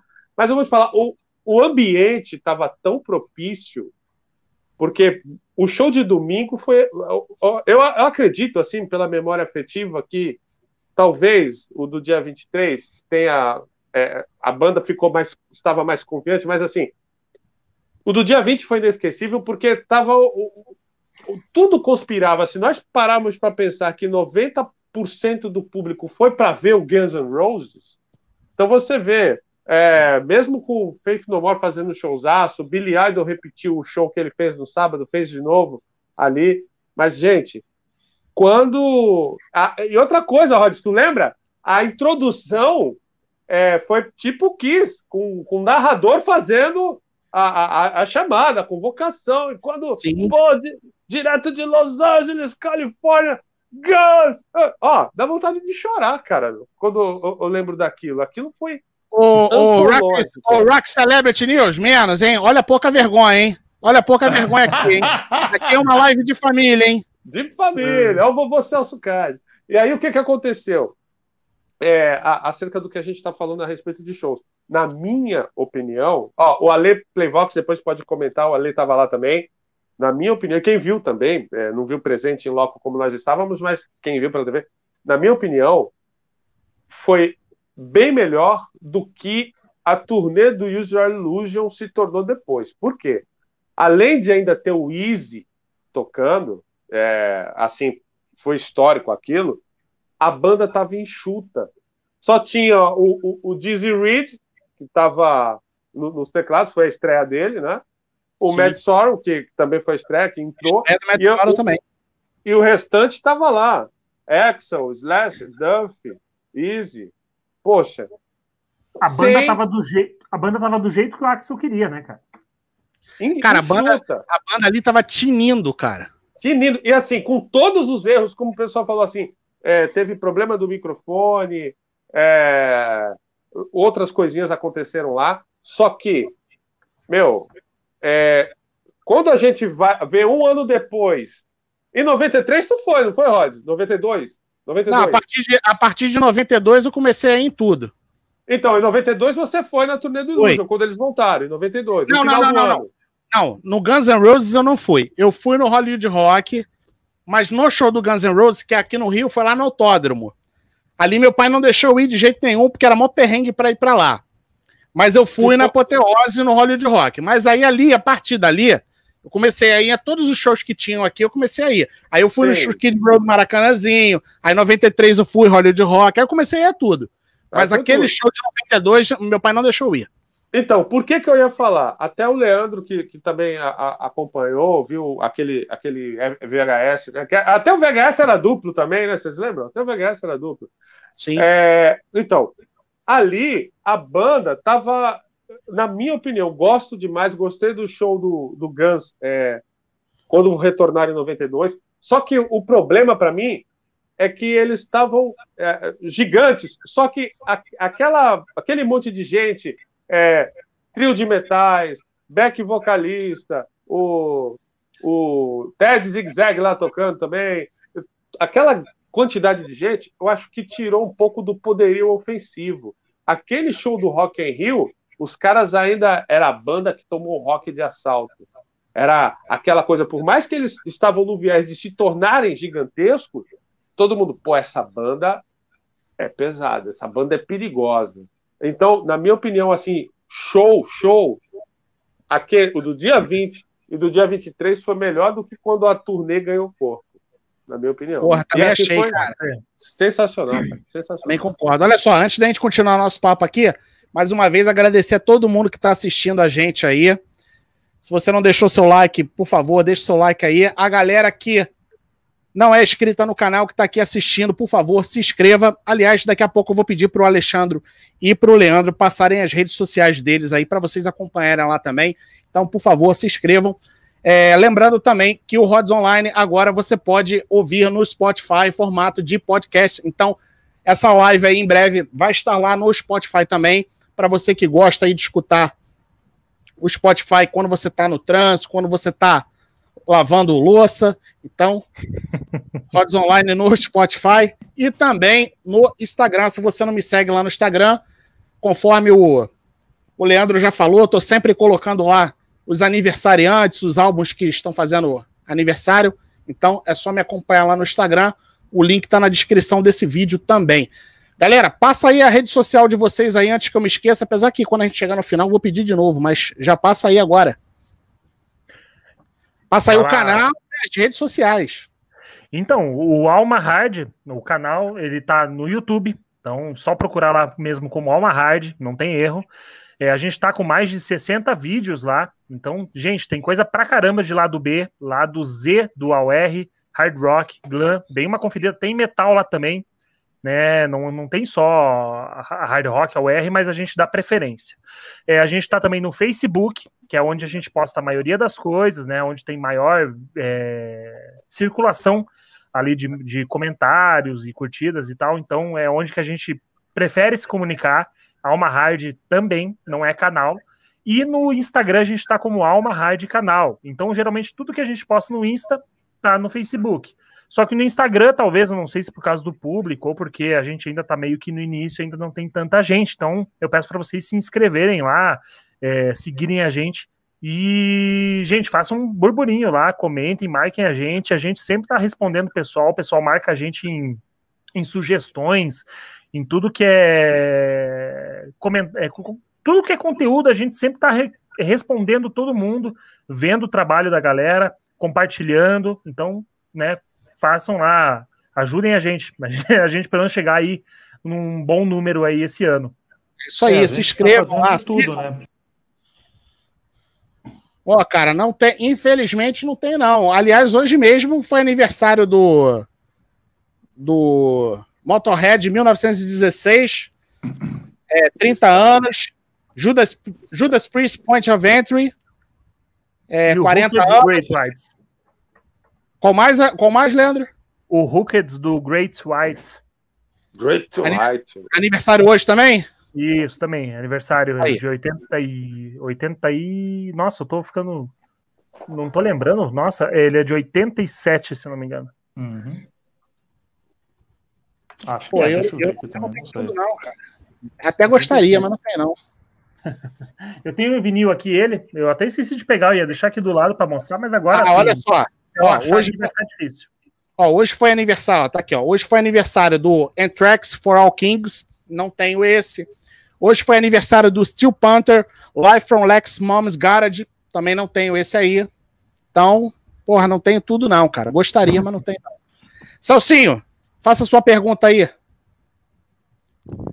Poxa, meu, tá bom demais falar com essa galera, viu? Fico todo arrepiado lembrando da melhor fase da minha vida. Não que a atual não seja, mas assim, a memória afetiva é gigantesca, né?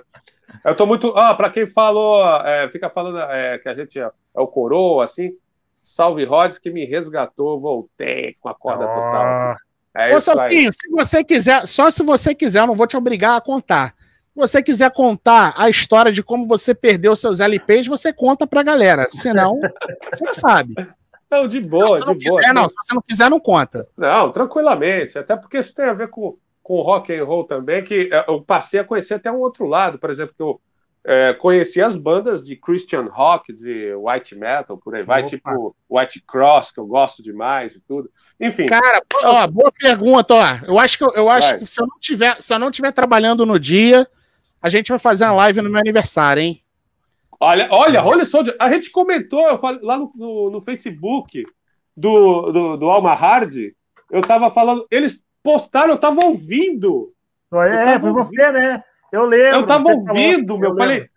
eu falei, cara, olha isso aqui, eu, eu printei, olha o que eu tô ouvindo. O Leandro Olha levou só, uma boiada, cara. Você não tem noção. Cara, velho. Holy Soldier, cara, olha só. Meu Deus do céu. A gente gosta bastante de banda de white metal, né? Christian rock. A gente até fez é, um vídeo falando daquele King James, que é um projeto entre o baterista e o, o baixista do Striper, o vocalista Uhum. do, do Sacred Fire e o Rex Carroll do White Cross, né, cara? Do White Cross, banda baita guitarrista, monstro, monstro, monstruoso. monstro, toca muito. Então, aí, a- a- assim, teve essa, essa questão, é, a- os shows, beleza, legal. Aí, o que, que aconteceu? Teve uma época da minha vida que eu peguei, assim, poxa, tava sentindo um certo vazio existencial, e aí eu fiz aquele caminho que o pessoal fala de se converter, né? E só que o que acontece é, não que tenha ido pela emoção, até o, o Rod sabe, muita gente fica, meu Deus, o que, que é isso? Eu sou, eu, eu também atuo em uma, uma, uma, digamos assim, uma congregação, né? Reverendo Celso Cage. não é? Apesar depois, Aliás, depois eu, aliás, eu vou exigir que você mude esse nome aqui. Eu, quero que você escreva agora, a partir de agora, igual o Claudinho escreve Heavy Fraga, Heavy você vai Fraga, Reverendo Celso Fraga. é, Reverendo cara, Celso Cage. Igual tem lá, Heavy Fraga, É, agora aqui vai é, ser eu- Reverendo. Olha, eu vou te falar, depois, depois do, do, do Rodrigo, cara, do Rods Online, o pessoal fala, como que é você pregar e ainda ouvir rock? É louco isso, né? É insano, mas enfim. Então, quando houve essa conversão, e houve mesmo, o, o Rodrigo é, é meu amigo pessoal, muita coisa da minha vida eu, eu converso com ele, sabe? É, houve uma espécie de fanatismo.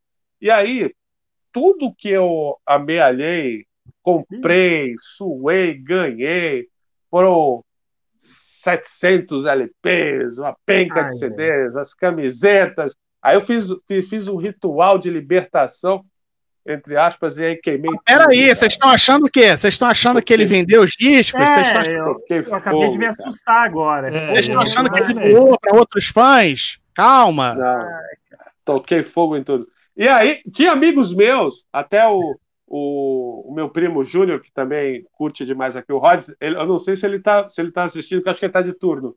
Ele, ele falou, pelo amor de Deus, deixa eu pegar. Falei, não, que não é bom para mim, não é bom para você. E aí, e aí, gente, então, aí me isolei e parei de, de, de curtir som, ficava naquela coisa, meu Deus, como que pode isso? Só que, enfim, o bacana é que apo- quando você começa a estudar e entender as coisas, aí você vê, não estou falando de religião nem fazendo apologia A ou B, mas contando um testemunho de vida. É, eu entendi, até me baseando pelas escrituras sagradas, né, é que não é isso que Deus queria de mim. Não é isso que essa é uma um padrão, sim, de é, é, um padrão, sim, de você procurar apresentar as coisas boas da tua vida, você ser exemplo para os outros através de atitudes, não de uma fantasia. E aí, quando eu comecei a estudar, eu sou bacharel em teologia, né? E peraí, as escamas caíram nos olhos. Pera- pera- Peraí, o que está acontecendo? E aí eu fiquei sem shows. Quer ver o último show que eu tinha ido antes de 2019? Antes de, 2000, antes de 2016? Eu, eu encerrei os shows seculares com a turnê do Rush aqui no Brasil, Vapor Trails. Foi em 2002. O último show secular que eu tinha ido. Não, mas Então, você o que se converteu acontece? faz pouco tempo, então. 2002. Nossa, ah, 2002. 2002. Ah, tá, entendi. 2002. 2002. Não, 2002 que ele parou de que ele parou de ouvir, que ele fez a fogueira. Ah, tá. Inclusive, inclusive o Kiss Alive foi pra fogueira, tá? Foi pra fogueira. Ó, abri assim, ó. Kiss E, Alive. e, qua- e Mas quase. ele ganhou outro, mas ele ganhou Quase. outro. Ganhei. Mas ele ganhou outro. E quase, quase que a guitarra vai também. Quase que a guitarra Meu vai Deus. também. Porque Mostra a guitarra que do Ace, mostra a guitarra do que Ace. tinha, tinha, é, a minha Epiphone aqui, da época, quase que a guitarra foi Olha. também. Né? Nossa, que linda. né? Aí o, o- Quase que a guitarra foi também. Só que aí, o- o- ainda bem que o- é meu amigo hoje, na época foi- era meu pastor, ele falou, poxa, não, mas guitarra não, guitarra, guitarra não, guitarra não. Mas enfim, gente, o que, que aconteceu?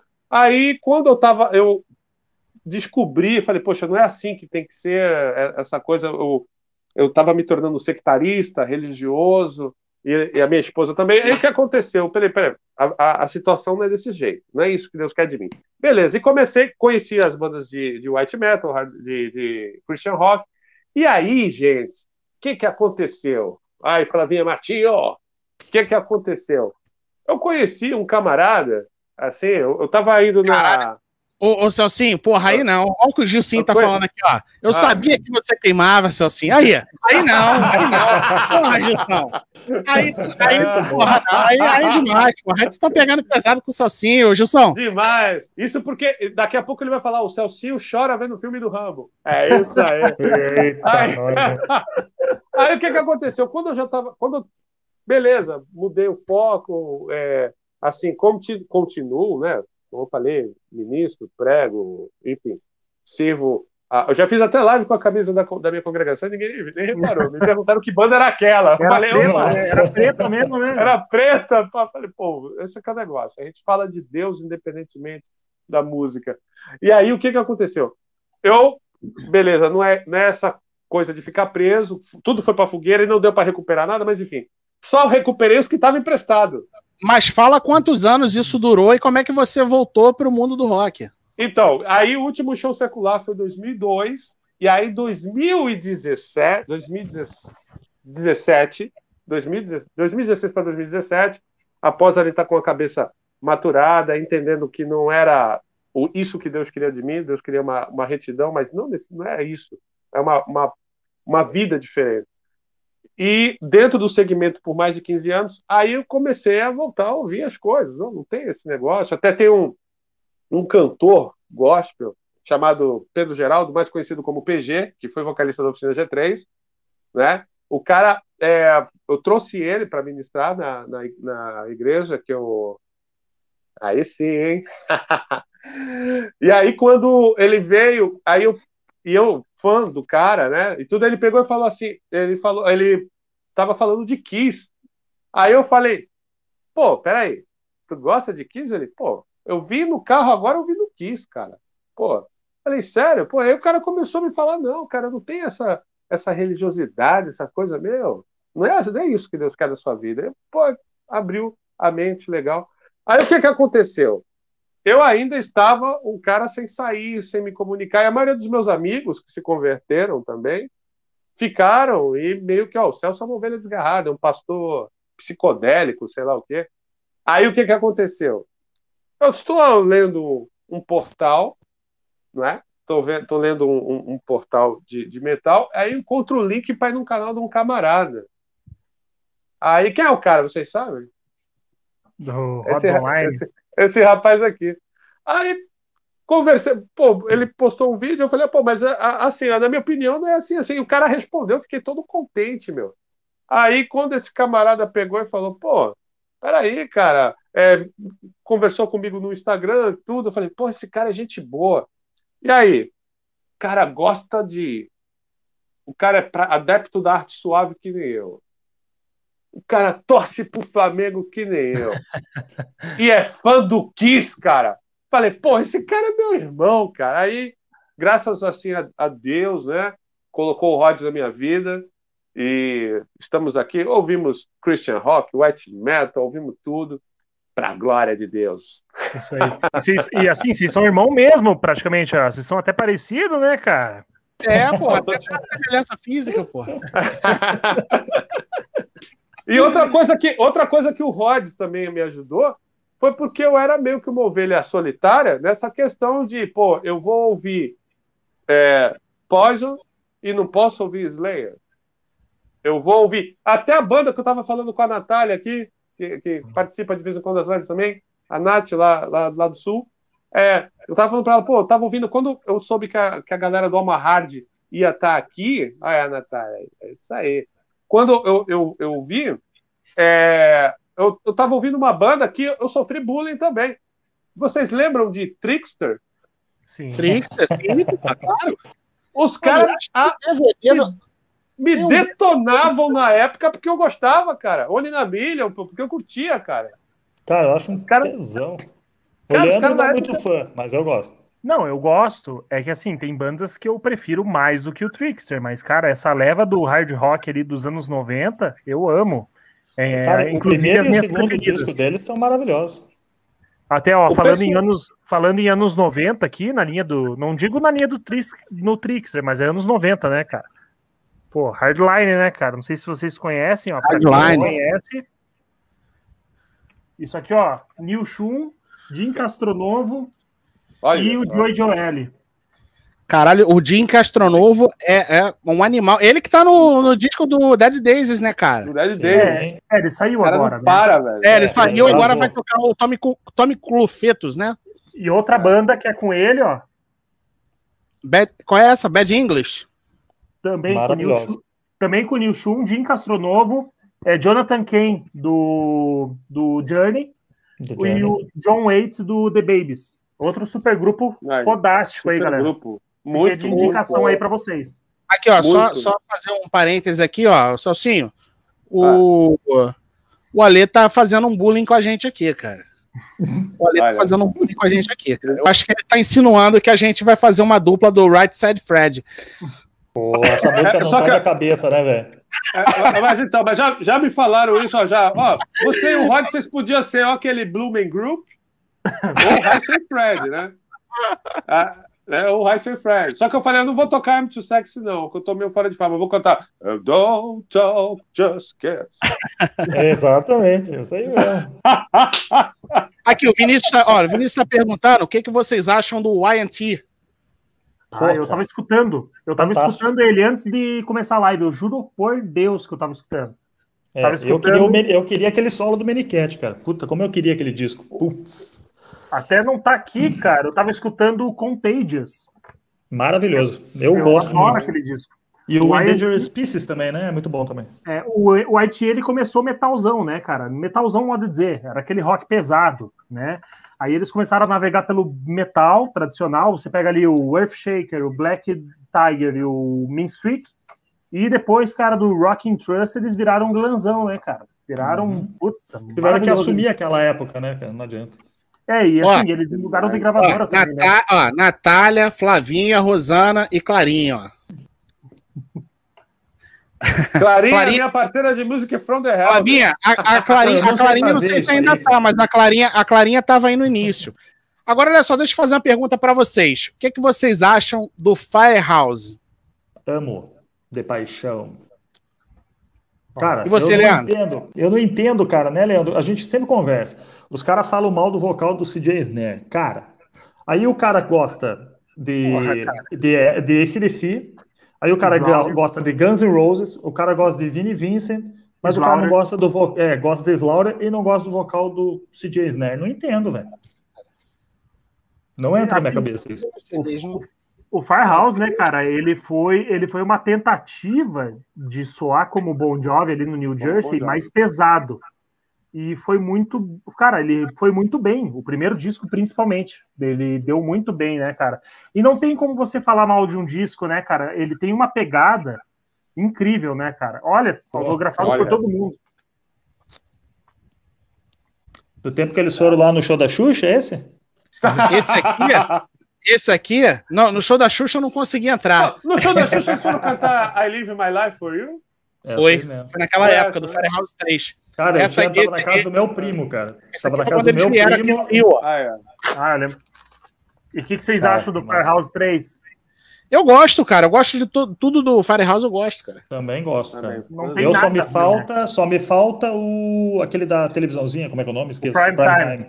Esse é o Só Prime falta o Time. Prime Time pra mim, só. Tem ele aí.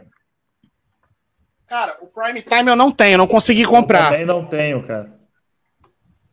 Pô, maravilhoso. Olha. Boa, que show, cara. Ó, esse Ah, esse Acústico Code é sensacional, né, cara? Pô, e Agora o eu teu ainda. Ô, o teu tem o tagzinho ali, o... a caixinha verdinha, cara? É, vem, vem- aqui, ó. Olha que massa, cara. Olha, E é original, tá? Não é Originalzinho, pirata, não. Não é pirata, não. Exatamente. Cara, que importado? massa isso. É, O meu é nacional desse aí, cara. É original. É, é, é gringo, é. É, imaginei. Nacional era É é gringo. normalzona. É, o meu é transparentinho. Aí esse aqui, cara, esse aqui tem autografado também, mas eles autografaram aqui dentro, ó. Esse é o ao vivo, né? Olha, É o ao vivo, é. Hum, Dá pra ver aí? Dá. Dá. Pô, que legal, cara. cara, que massa. Sensacional. É, e o, e o assim, o, o Firehouse, né, cara, ele não teve o dedinho do Bon Jovi ali, né? Esse aí é muito top, cara. Eu gosto também, escutei O- muito. cara, Tá o Your Fire é meu predileto. Eu prefiro mais o Hold Your Meu Fire também. que o primeiro. Assim, ele não teve o dedinho do Bon Jovi, mas é, diz a história que eles levaram pro Bon Jovi dar uma ouvida, diz que o Bon Jovi gostou, né, cara? É, Aí o eles Bon falaram Jovi dessa- gostou, levou pra gravadora, mas a gravadora falou que eles não queriam uma banda igual. Daí É. fazer o quê, né? Mas eles falam que se o Bon Jovi gostou, então é porque a banda era boa. Eles mesmos da banda falaram. A gente fez um vídeo, cara. A gente fez um videozinho do Firehouse, do Wasp lá também. Bem legal, o pessoal quiser curtir. Vai lá. Cara, Firehouse é, é dos anos 90, tem três bandas ali dos, do comecinho dos anos 90. Cara, eu que é- acho que o Firehouse é uma dessas bandas aí, porra, fodas, mas que não conseguiram mais destaque por conta do movimento lá da época, né, cara? Infelizmente. Sim, mas os caras ganharam até o. Como é que é? O Grammy lá, cara. Imagine, os caras. Não, os eles ganharam, então, mas isso aí, se a gente parar pra pensar, isso aí foi lá no iniciozinho dos anos 90. Exatamente. Isso. Pô, chegou ali em 92, 93, já começou a, a embaçar pras bandas, porra, do estilo, né, cara? É, e eles sobreviveram, né? Foram um disco de Pois ouro é. no Hold Your Fire e no 3 eles, pô, querendo ou não, a Live My Life For You fez um barulhinho, né, cara? Sim. Ah, isso, Trilha cara, sonora de novela, hoje, né? inclusive, aqui no Brasil. Sim, é, ficaram conhecidos aqui por causa da trilha da novela, né? Tocaram na Xuxa, cara. Pois é. Bom, então, e isso a gente tinha conversado é, no início um pouquinho, falando a respeito dessas participações aqui no Brasil. Ó, vou falar uma coisa. Aqui eu acredito que eu não vou sofrer bullying de vocês, né? Mas eu gosto de Nelson, hein? Eu gosto de Não. Nelson. Ó, claro que. Cadê, cadê meu Nelson aqui? Cadê os Nelson? Cadê o Nelson? Cadê os aqui? Nelson? Tá por Ah, aí, olha só, cara. cara, falando, falando aqui, em- falando em Firehouse, aparições de TV, o Firehouse ele foi também no programa livre do Serginho Grossman também. Isso. Tocaram a Live My Life For You também, mas eu acho que foi vivo. mesma, Mas foi na mesma semaninha lá do show da Xuxa, acho, hein? É, foi, porque eles fizeram pra, tipo, fazer a promoção, né? Uhum, exatamente. No- Cara, eu gosto. Cara, Nelson, Nelson, After the Rain, cara, eu gosto do Because They Can. Gosto muito do Sim. Because They Can. E esses dias eu postei o Imaginator lá, que é- muita gente aqui talvez não saiba, mas era para ser o segundo disco. Só que a gravadora, o produto, o cara lá falou que era muito leve, né? Então eles falaram que não, deixaram de lado e mandaram. Daí eles acabaram gravando o Because They Can, né? Leve e não, lançaram muito só pesado. depois. É, mais pesado, exatamente. Muito pesado. Aí fizeram eles fazerem um outro. Se tivesse saído naquela época, talvez ele teria sido muito bem, cara. Oh, um Ah, descasso, o- cara. Os dois últimos discos do Nelson, na minha opinião, os dois últimos estão na linha do After the Rain, cara. Muito bons. Aquele que saiu em 2012, que é o Lightning Strikes O Twice, azulzinho, né? muito bom na linha do After the Rain, cara. Pra quem gosta do Nelson primeiro disco, mas acha que os outros ficaram chatos, escuta esse de 2012, que é muito bom mesmo. Uhum. Por isso que eu digo que aqui eu tô em casa. Aí, ó. Ah, cara, Hard era, nós é louco, né? É, e o Nelson é, cara, o Nelson, assim, se a galera reclamava do Bon Jovi, cara, de- quando a galera escutou Nelson, a galera ficou mais pé da vida, né? Que o Nelson, ele Sim. conseguia ser mais, assim, pasteurizado, no melhor sentido da palavra, né? Sim. Conseguia ser Ah, mais mas que que pasteurizado é? que o Bon Jovi. Mas o que que é aqueles caras fazendo aqueles duetinhos junto, cara? Cara, é perfeito, cara. Os caras eram foda, velho. Ó, a- o Hard tinha o Nelson fazendo os duetinhos, né? A gente tinha, o Grunge tinha o Alice in Chains fazendo os duetinhos. Agora, olha só, o, o Leandro, é, eu ia te perguntar, que eu vi que alguém tinha escrito na, na, na hora lá que a gente falou do Bon Jovi, mas aí a gente acabou não falando da banda, e eu ia te perguntar, é, o que, que você achou da mudança, e, no, e no, no meu, no meu entender foi meio que radical, na mudança do som que o Bon Jovi veio aí construindo ao longo dos anos aí, do, especialmente do, do Days pra cá. É, a minha opinião, assim, o Bon Jovi mudou a partir do. depois do New Jersey, né? Na minha opinião. O Bon Jovi mudou ali. É, ele fez a carreira solo dele, né? Tudo deu certo, o cara se dedicou, eles voltaram, não foi assim uma volta normal, né? Eles meio que quase terminaram a banda ali. E no Keep the Fate a gente já vê que a banda mudou, né? Mesmo que a gente goste do Keep the Fate, eu adoro, acho um dos melhores. mas já é um álbum bem diferente do New Jersey. É bem diferente, né? E o Bon Jovi sempre foi uma banda que seguiu tendências, né? Na minha opinião. Ele, os dois primeiros são com um pezinho mais no OR, os dois mais famosos são glam metal, mas no New Jersey você já vê ali que por ter muito compositor, você já vê que tem muitas músicas diferentes uma da outra. Uma mais na linha do glam, uma mais na linha do AOR, uma com pegada meio country, né? Não é bem country, mas com uma levada mais de violão, mais sulfur, ali, voz, né? mais sulfur. Enfim, né? A gente já vê que ali realmente os caras queriam experimentar. E o que prefeite, pô, parece que os caras, eu, eu, não consigo saber o direção, como que foi criado esse direcionamento, né? Talvez o Bob Rock ajudou, né? Que o Bob Rock era um visionário, né, cara? E Sim. nessa época, pelo menos, ele era, né? E, cara, eles acertaram na mão, eles acertaram a mão perfeito no tipo de som para a nova geração que estava vindo. Um rock mais alternativo, uma música mais séria, voltado para um lado mais social e tal. O Bon Jovi não quis seguir uma linha mais pesada, ele quis seguir por um lado ali mais calmo, com o These Days. Até inclusive o disco não foi muito bem aceito nos Estados Unidos, mas no Reino Unido fez um barulhinho, foi bem aceito por lá, até rendeu o Live em London lá, né? Teve show aqui no Brasil, showzaço, inclusive, né? showzaço. O Bon Jovi cantando Maravilhoso. Uma, a melhor performance dele ao vivo, acho. É, cara, de todos os shows que eu assisti do Bon Jovi, esse foi o melhor, cara. Com certeza. Cara, o show que eu fui aqui da turnê do These Days aqui em Curitiba foi fantástico, cara. Animal, Nossa. né, cara? Só que, uma coisa que eu, só que uma coisa que eu digo, cara, a cada álbum do Bon Jovi, ele, vai, ele veio dando é, indícios do que ele viria fazer nos próximos álbuns. Né? A cada disco, você pega uma música que é um pouquinho parecida com o que ele vai fazer no próximo e vai. E, cara, conforme o cara vai lançando mais discos, é que nem, ó, o, que nem por exemplo, o Celso, você falou que é biólogo, né, Celso? Não, teólogo. Teólogo, desculpa, falei besteira então. Mas enfim, é, é, que nem a evolução, né, cara? Quanto mais longe uma espécie vai indo, cara, você olha para trás, cara, ela fica cada vez mais diferente com a primeira lá de trás. Então, assim, quanto mais álbuns o Bon Jovi vai fazendo, cara, a partir do Crush você olhar para trás, o máximo que você vai conseguir comparar o Crush vai ser com o Keep the Fate o máximo que você vai conseguir comparar uma música ou outra.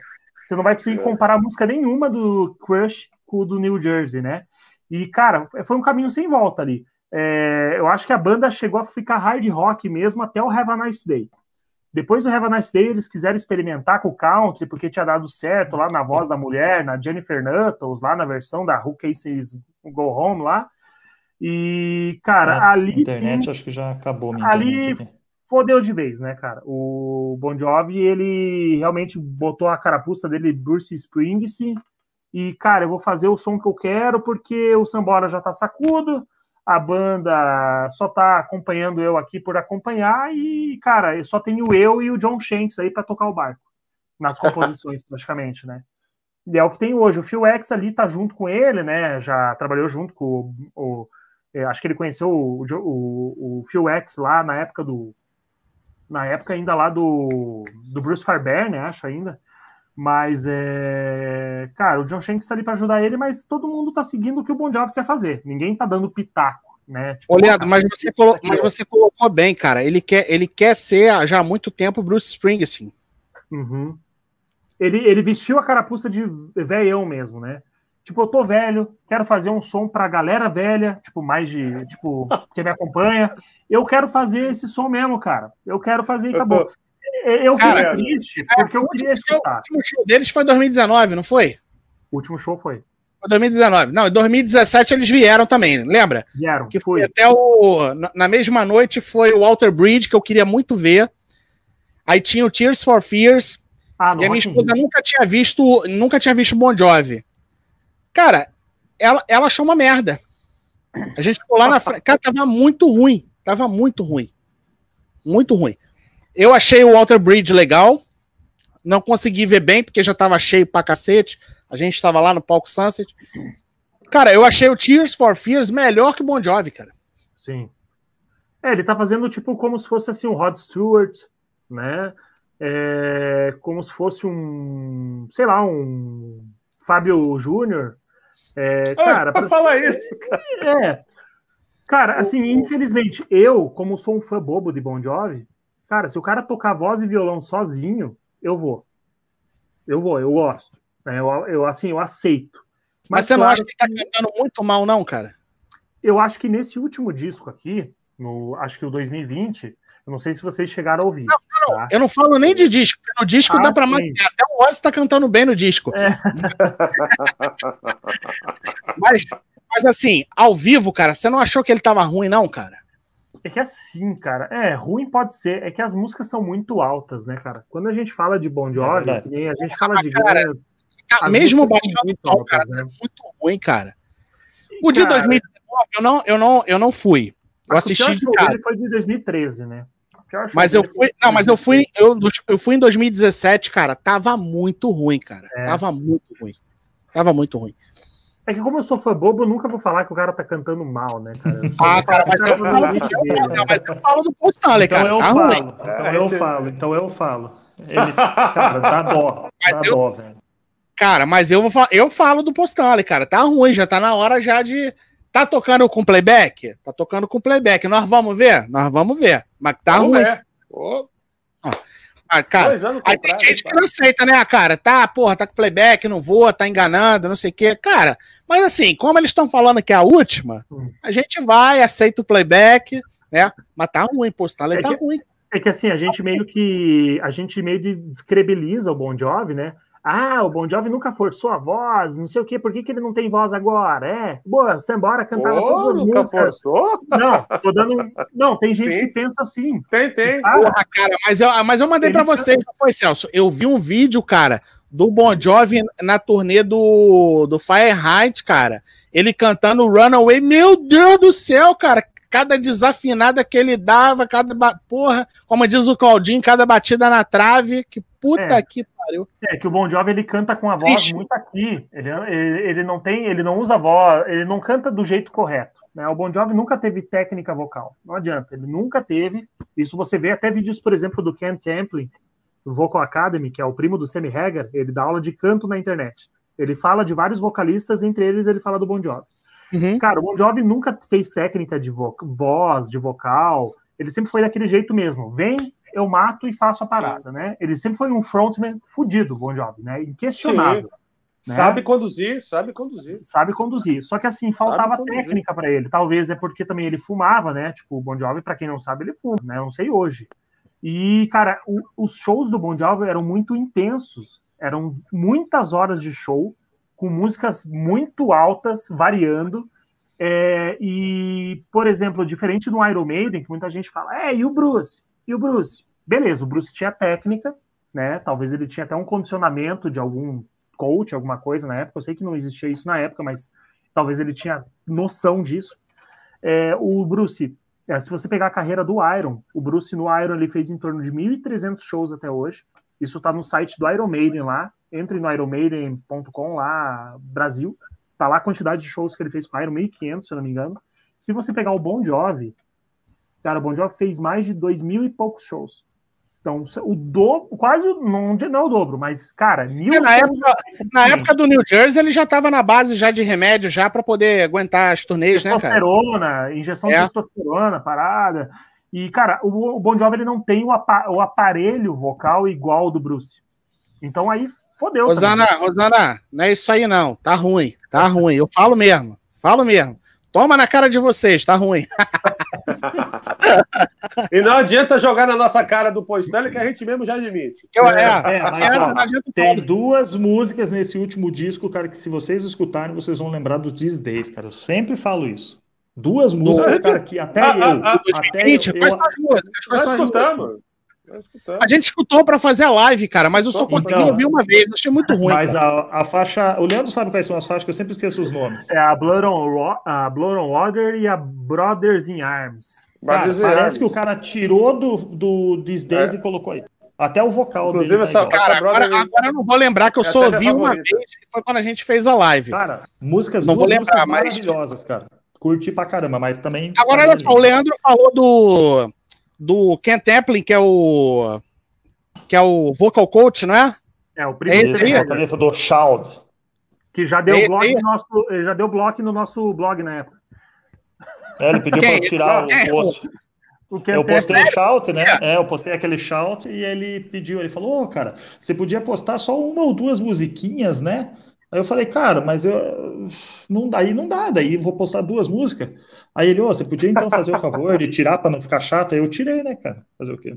Ué, mas, mas por que isso? É porque eu postava o disco inteiro para baixar, né?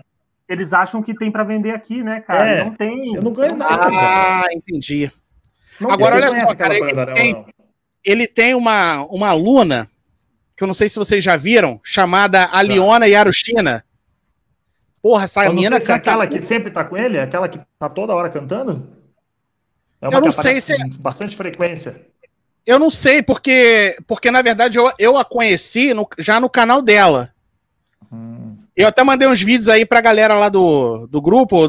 Tu não sei se tu lembra, Salsim, que ela canta. Porra, ela canta Kiss, Def Leppard, né? Uma porrada de coisa. Por isso que isso É uma loira, eu já vi uma a- loira. Uma loirinha. Acho que ela é Uma russa. Isso. Eu acho que essa aí. Caralho, ela canta muito, cara. Muito. Sim. E ele canta muito, né? O Ken É, ele também. Ele já tem 60 anos. Ah, ele canta muito, mas um ele tá com aquela. né? Mas ele tá com aquela mania dele ridícula de ficar fazendo isso aqui com a língua. Ele É. fica dobrando a Ah, língua. Cara, aquilo me irrita, velho. Me dá um treco. Eu falo, Jesus, cara, da onde que, que esse cara foi inventar isso, velho? Aí vai querer dizer pra mim que a voz fica melhor, mais bonita, mais linda. Ai, Mas assim, é legal de ver nesse vídeo do Bon Jovi, até dei uma olhada, é bem interessante, cara. Que ele até mostra os cortes que tem na música Live on a Prayer. Que a Live on a Prayer, cara, é uma música Sim, que se você for sim. pegar pra cantar do jeito que ela é, Nossa, cara, ninguém Deus. canta. Ninguém canta do jeito que é. Mas ali, no. Na Então, Aí, ó, sou obrigado a concordar com a Eric, hein? A única coisa é que ele não precisa se descongelar, né? A única coisa é que ele não precisa se descongelar no final do ano, né? O... Ele, ele toca o ano inteiro. Aí, ó, o Chelsea falou que a, a técnica é uma, é uma técnica vocal chamada língua de lagarto. Meu Deus, velho. Que foda, velho. É sério isso? Será, cara? É, eu não conheço, cara. Eu sei lá, não, não faço ideia. Acho mesmo. que não, cara. Acho que é a zoeira do Chelsea. Galera, então, não, olha só. O, o Alisson tá falando que a Gabriela. Não, tem a Gabriela, que é sensacional também. Tem a Gabriela, mas eu tô Ah, falando. Não, tem a Eu é Gabriela. aí Eu eu tô, vejo. falando da, eu tô falando da Aliona Yarushina, que é uma russa que canta, faz essas. Ela já cantou várias músicas do Kiss. Cara, tem muito. Ela canta de muitas bandas. Tem muitas bandas. Muitas bandas. Que, e é aluna dele também. Ó, o Chelsea tá falando que é sério, cara. Aí, ó. Pô, A língua de lagarto. Cara, Pô, o Chelsea tá tenso. falando, eu acredito, cara. Enciclopédia do rock, pô. The, the Lizard Tongue. Lizard Tongue, é Lizard Tongue. Lizard Tongue Technique. Galera, Reverendo Celso Cage já foi pra Zona Fantasma, foi para o Mundo Invertido, para quem é fã de Stranger Things. Então, antes da gente finalizar, vou pedir mais uma vez aí para vocês passarem é, o canal aqui no YouTube, Alma Hard. Passem aí, por favor, as redes sociais aí pra galera acompanhar lá. Agora é você, Alexandre. Eu já falei. Vamos fazer uma vez. correção aqui, fazer uma correção aqui. O Leandro falou que o Hulk é de 87, não, o Hulk é de 91. Ah, é verdade. É o Twice Shy que é de 87. Então, beleza. Então, só para só para o pessoal, porque eu vi que ninguém colocou aqui, então até passou batido. É, bom, galera, então, é. Então sigam a gente lá, a Alma Hard lá no, no YouTube, que nem a gente falou, essas bandas que a gente falou aqui, algumas a gente fez até vídeo, vídeos legais, assim, para vocês acompanharem, tem bastante informação.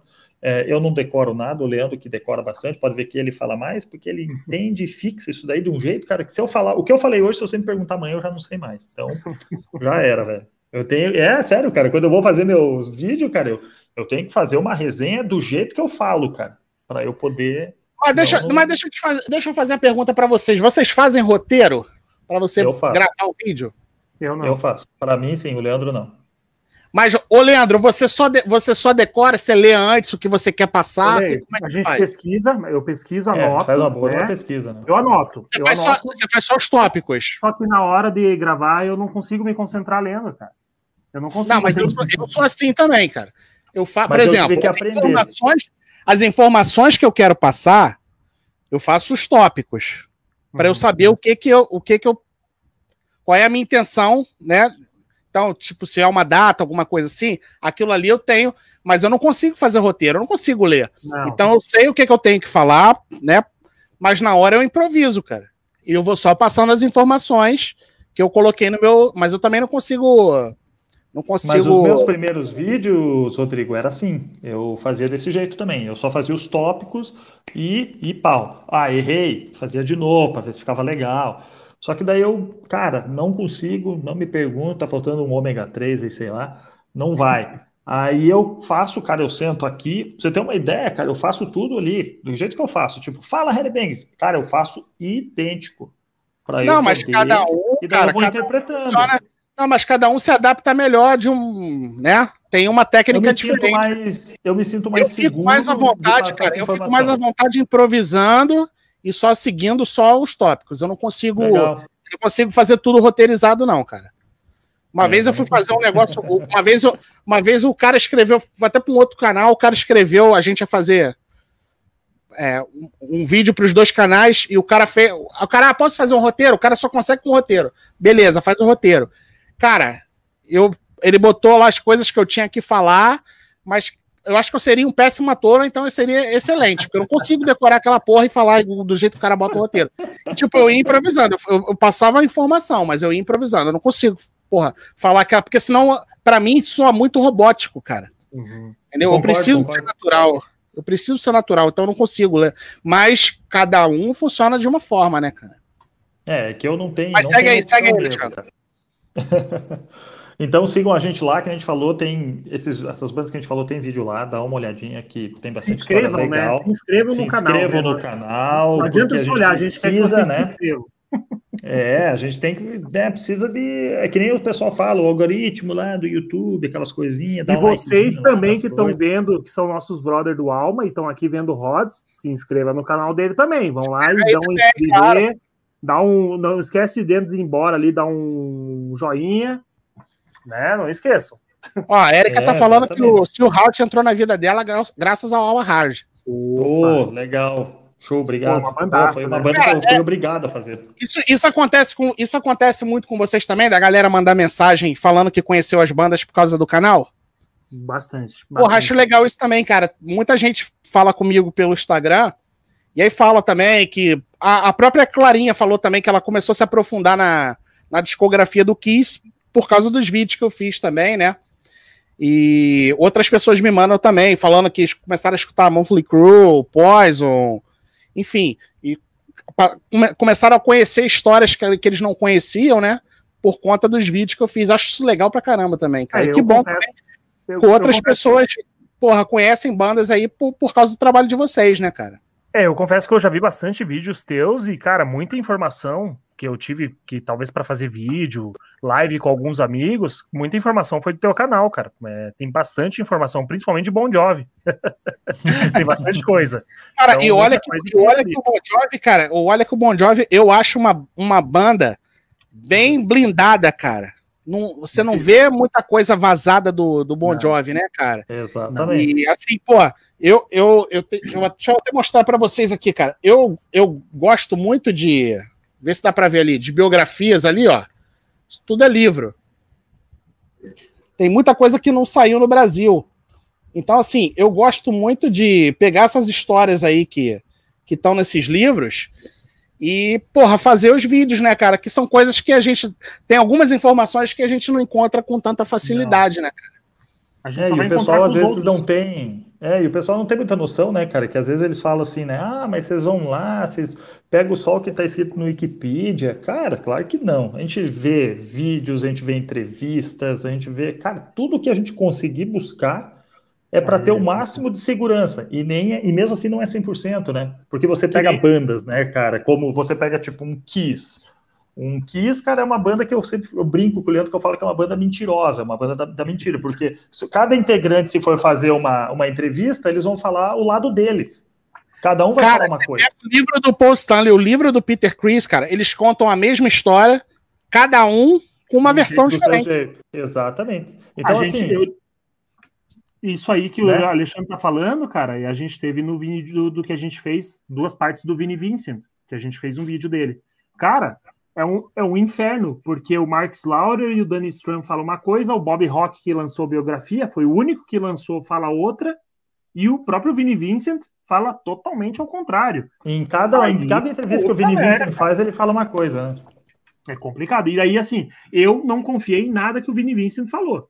Porque o Vini Vincent, para mim, é um mentiroso. Não né? tem credibilidade, né, não. cara? Infelizmente, não tem credibilidade. Daí, assim, daí é assim, mas só para vocês terem uma ideia, com a, assim, o, o Rodrigo aí, o, o, reverendo Celso Cage. Reverendo Celso Cage. ah, e sigam a gente lá nas redes sociais, né, Leandro? Não esquece lá nós lá, velho.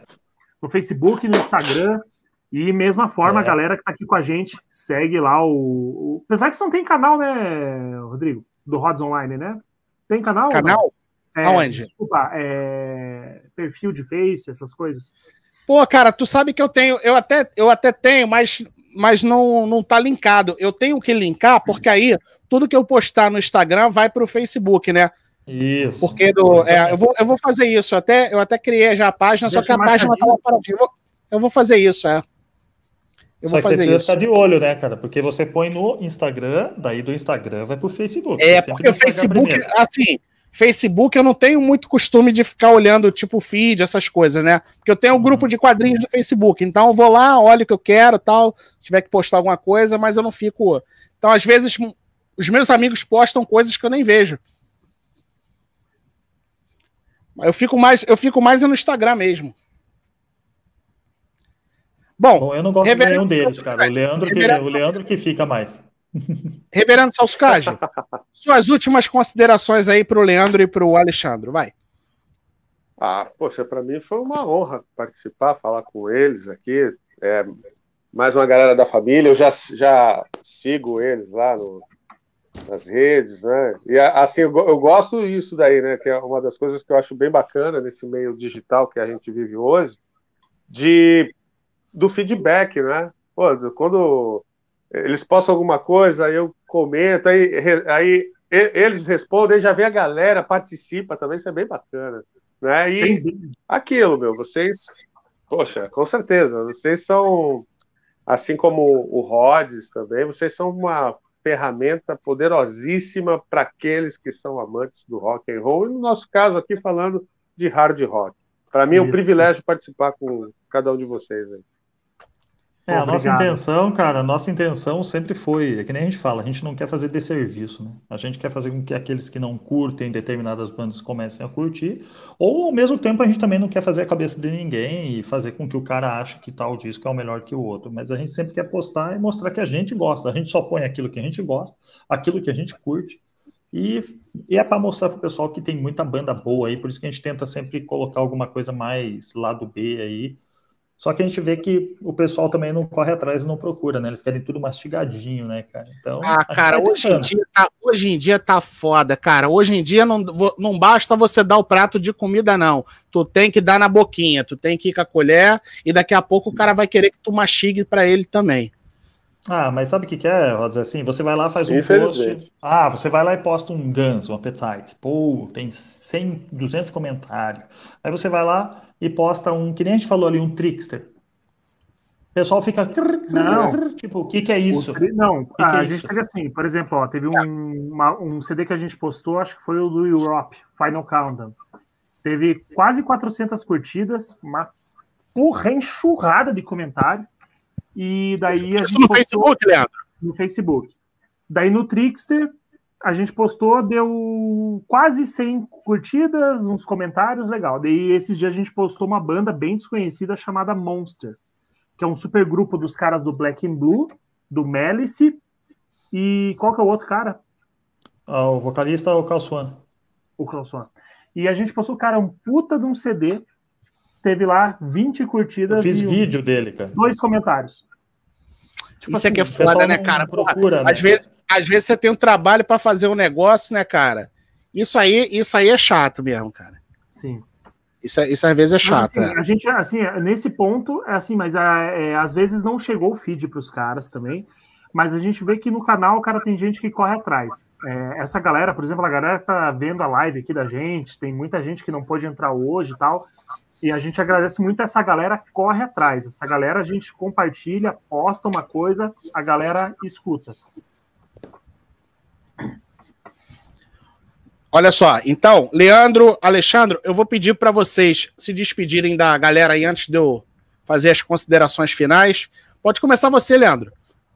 Então, agradecendo aqui pelo convite. Muito obrigado mesmo, Rodrigo. Valeu, Celso, aí pela companhia. Obrigado mesmo pelo convite. A gente fica aberto aí para um próximo convite seu. É, a gente fica lisonjeado, né? A gente gostaria de participar de mais lives aí, pode ter certeza. E precisando, a gente está aí também vice-versa, né? Para uma live que a gente faça no futuro. E deixar um, aviso aí para a galera, né? É, correr atrás de bandas diferentes, deem, uma, deem um carinho, deem atenção a discos de bandas novas, tá? Porque é diferente você escutar com atenção hoje os álbuns, né? A gente está num período em que a gente meio que deixa passar o, as músicas, a gente escuta uma música, já pula para outra, não gostou, já descarta e nunca mais volta a ouvir.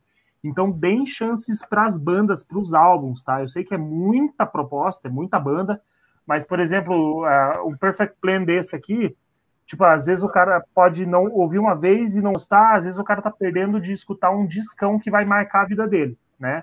Pode parecer que não, mas às vezes vai. Então, deem chances pros álbuns, tá? Antigamente era assim. Você comprava um vinil, você era obrigado a escutar aquilo lá porque você gastou uma grana. Antigamente então, era assim, é. Você se forçava a gostar daquela porra, né, cara? Exato. Então, e que hoje são clássicos, né? Então peguem uma banda e se vocês acharam mais ou menos ou acharam legal, escutem como se vocês tivessem comprado o CD deles, tá? Porque vale a pena. O resultado final é bem gratificante, tá? É. E eu queria só dizer que vocês são tudo muito foda, valeu, cara. Fiquei felicíssimo mesmo de fazer essa live. O Leandro sempre vai falar mais do que eu em qualquer live, então é normal. eu, eu, eu, sou daquele cara que deu brinco, né? Eu, sou, eu fico meio aqui, boneco de posto aqui, eu tô aqui mais perdidão aqui, cara. Mas a gente vai se falando, cara. E a gente agradece, assim, é, o convite. A gente vai fazer, a gente tá com esse negócio de live também. Uma hora a gente vai tentar achar um tema legal e chamar vocês. E vamos Show. que vamos. Agradecer todo mundo aí que entrou participou. Bom, Celcinho, se despeça aí dos seus fãs. Oh. Mais uma vez, né, agradecer. ah, vocês têm que ver na hora do culto, o pessoal fica tirando sarro de mim, falando, pô, tu é igual aquele pastor do cara do, do Cobra Kai que finaliza o cara ali. Mas enfim, galera. É... Mas enfim, poxa, todo mundo que ficou aí a, a, acompanhando, quem é pessoas que entraram, saíram, mas enfim. É privilégio enorme, mais uma vez, essa galera aqui do Alma Hard, tudo gente boa. Reverendo Celso Cage, pedindo a benção para o Lorde do Rock aqui, Rodrigo Talayer, meu irmão, minha alma gêmea. Leandro, mais uma vez, prazer enorme Alexandre, ó, quando ele apareceu com essa camisa aqui, eu já falei, pô, é gente boa, cara, não tem o que falar. mas eu, é ia, eu, ia é fazer, eu ia fazer cada, eu ia fazer cada Hurricane, cara, mas daí eu falei, não, eu vou pôr um Kiss, né? Mas detalhe, hein, eu sou mais fã Kiss. em casa, porra, ficou em casa. Eu sou mais fã do Kiss do que meu irmão, hein, cara. É casa. É verdade. Meu, só pelo fato, só pelo fato de da alma ser hard, vocês já estão com a salvação, cara. Porra, hoje, eu nem, hoje, eu nem botei, hoje eu nem botei Kiss, cara. Eu botei Warrant hoje. Ah, é. Pois é, Pô, que massa. Eu vi essa camiseta, eu vi é. essa, o Extreme. Ah, foi bem representado. Ele falou do, de um Big Four, falaram. Aí, é, tá bem representado. Bota é, Crew, Warrant, Extreme, tá bom, tá, bom. Kiss. tá valendo. Tá bom. Tá valendo. Tá legal. É isso aí, gente. Deus abençoe a todos. Como diz Mestre Oswaldo Roque Vecchione, vocalista do Made in Brasil, líder do Made in Brasil, está se recuperando. Deus salva e o rock alivia. Isso. Isso aí. Eu ouvi um amém, eu ouvi um amém, ouvi um amém. Amém, irmão! Olha só, então antes, antes de encerrar, mais uma vez, agradecer a todo mundo que ficou aí com a gente até agora, que interagiu. Infelizmente não deu para colocar todas as perguntas aí, porque senão a gente também não conversa, né? Fica só botando pergunta, a gente não conversa. Eu gosto de conversar. É, então, pedir a galera aí, ó. Tá aí o meu Instagram, quem quiser acompanhar lá, tá aí e tá na descrição do vídeo também. Depois você pode só clicar aí no, no link se você curte Instagram. Lembrando mais uma vez que a gente tá no Spotify agora, então em breve essa live aqui vai estar tá lá em formato de podcast, vai estar tá lá no Spotify. Salsinho que curte, né, ô Salsinho? Curte ouvir um. Pô, demais. Um podcast. Traba... Curte também, Leandro? Um, um, um testemunho rápido? Cara, o meu, irmão, o meu irmão que me deu essa ideia, ele falou assim, cara, bota no Spotify, cara, porque eu mesmo não consigo ver um monte de coisa no YouTube, mas eu gosto de ouvir quando eu tô fazendo outras coisas, eu gosto. E aí eu. O Leandro quer que eu, que eu faça isso também, cara. É, cara. E, eu, e aí eu. Eu, eu falei para ele há três meses para fazer isso.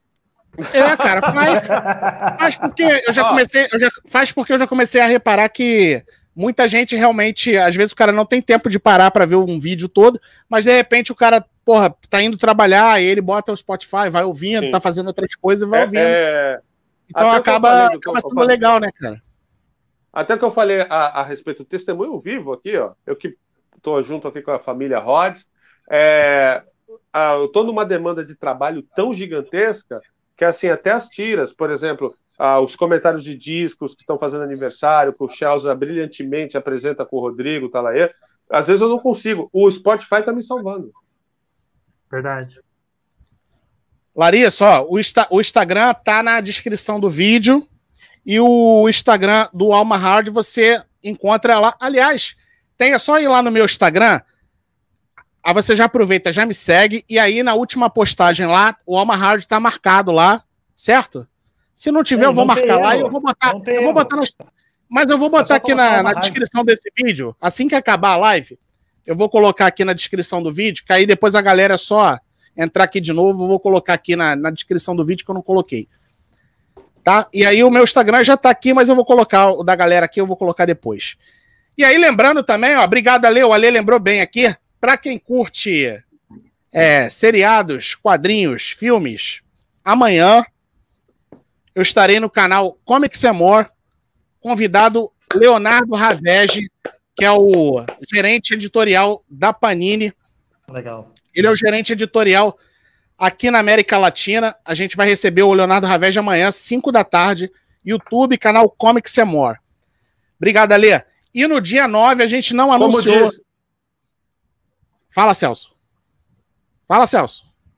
Como Celso. disse Gilcinho, Vai ser legal demais. Vai ser legal demais. E, e a gente não anunciou ainda oficialmente, mas se tudo der certo, dia 9 de março, discografia comentada do Twisted Sister. Opa! Oh, essa aí nós vamos querer com participação especial de Cláudio Heavy Fraga e da enciclopédia do rock, Rodrigo Schelza. Claudinho, tu achou que não ia ter Peter Chris hoje, né? Miserável. Tu achou que não ia ter, né? Então toma na tua cara. Toma na tua cara, Claudinho. Tu achou que não ia ter, né? Tá aí. Peter Chris para você antes de encerrar.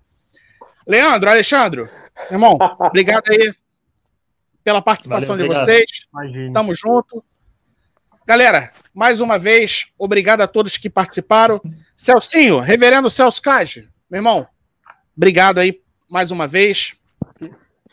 Obrigado a todo mundo que assistiu a gente. E voltamos numa próxima oportunidade, certo? Certo. Valeu. Vambora.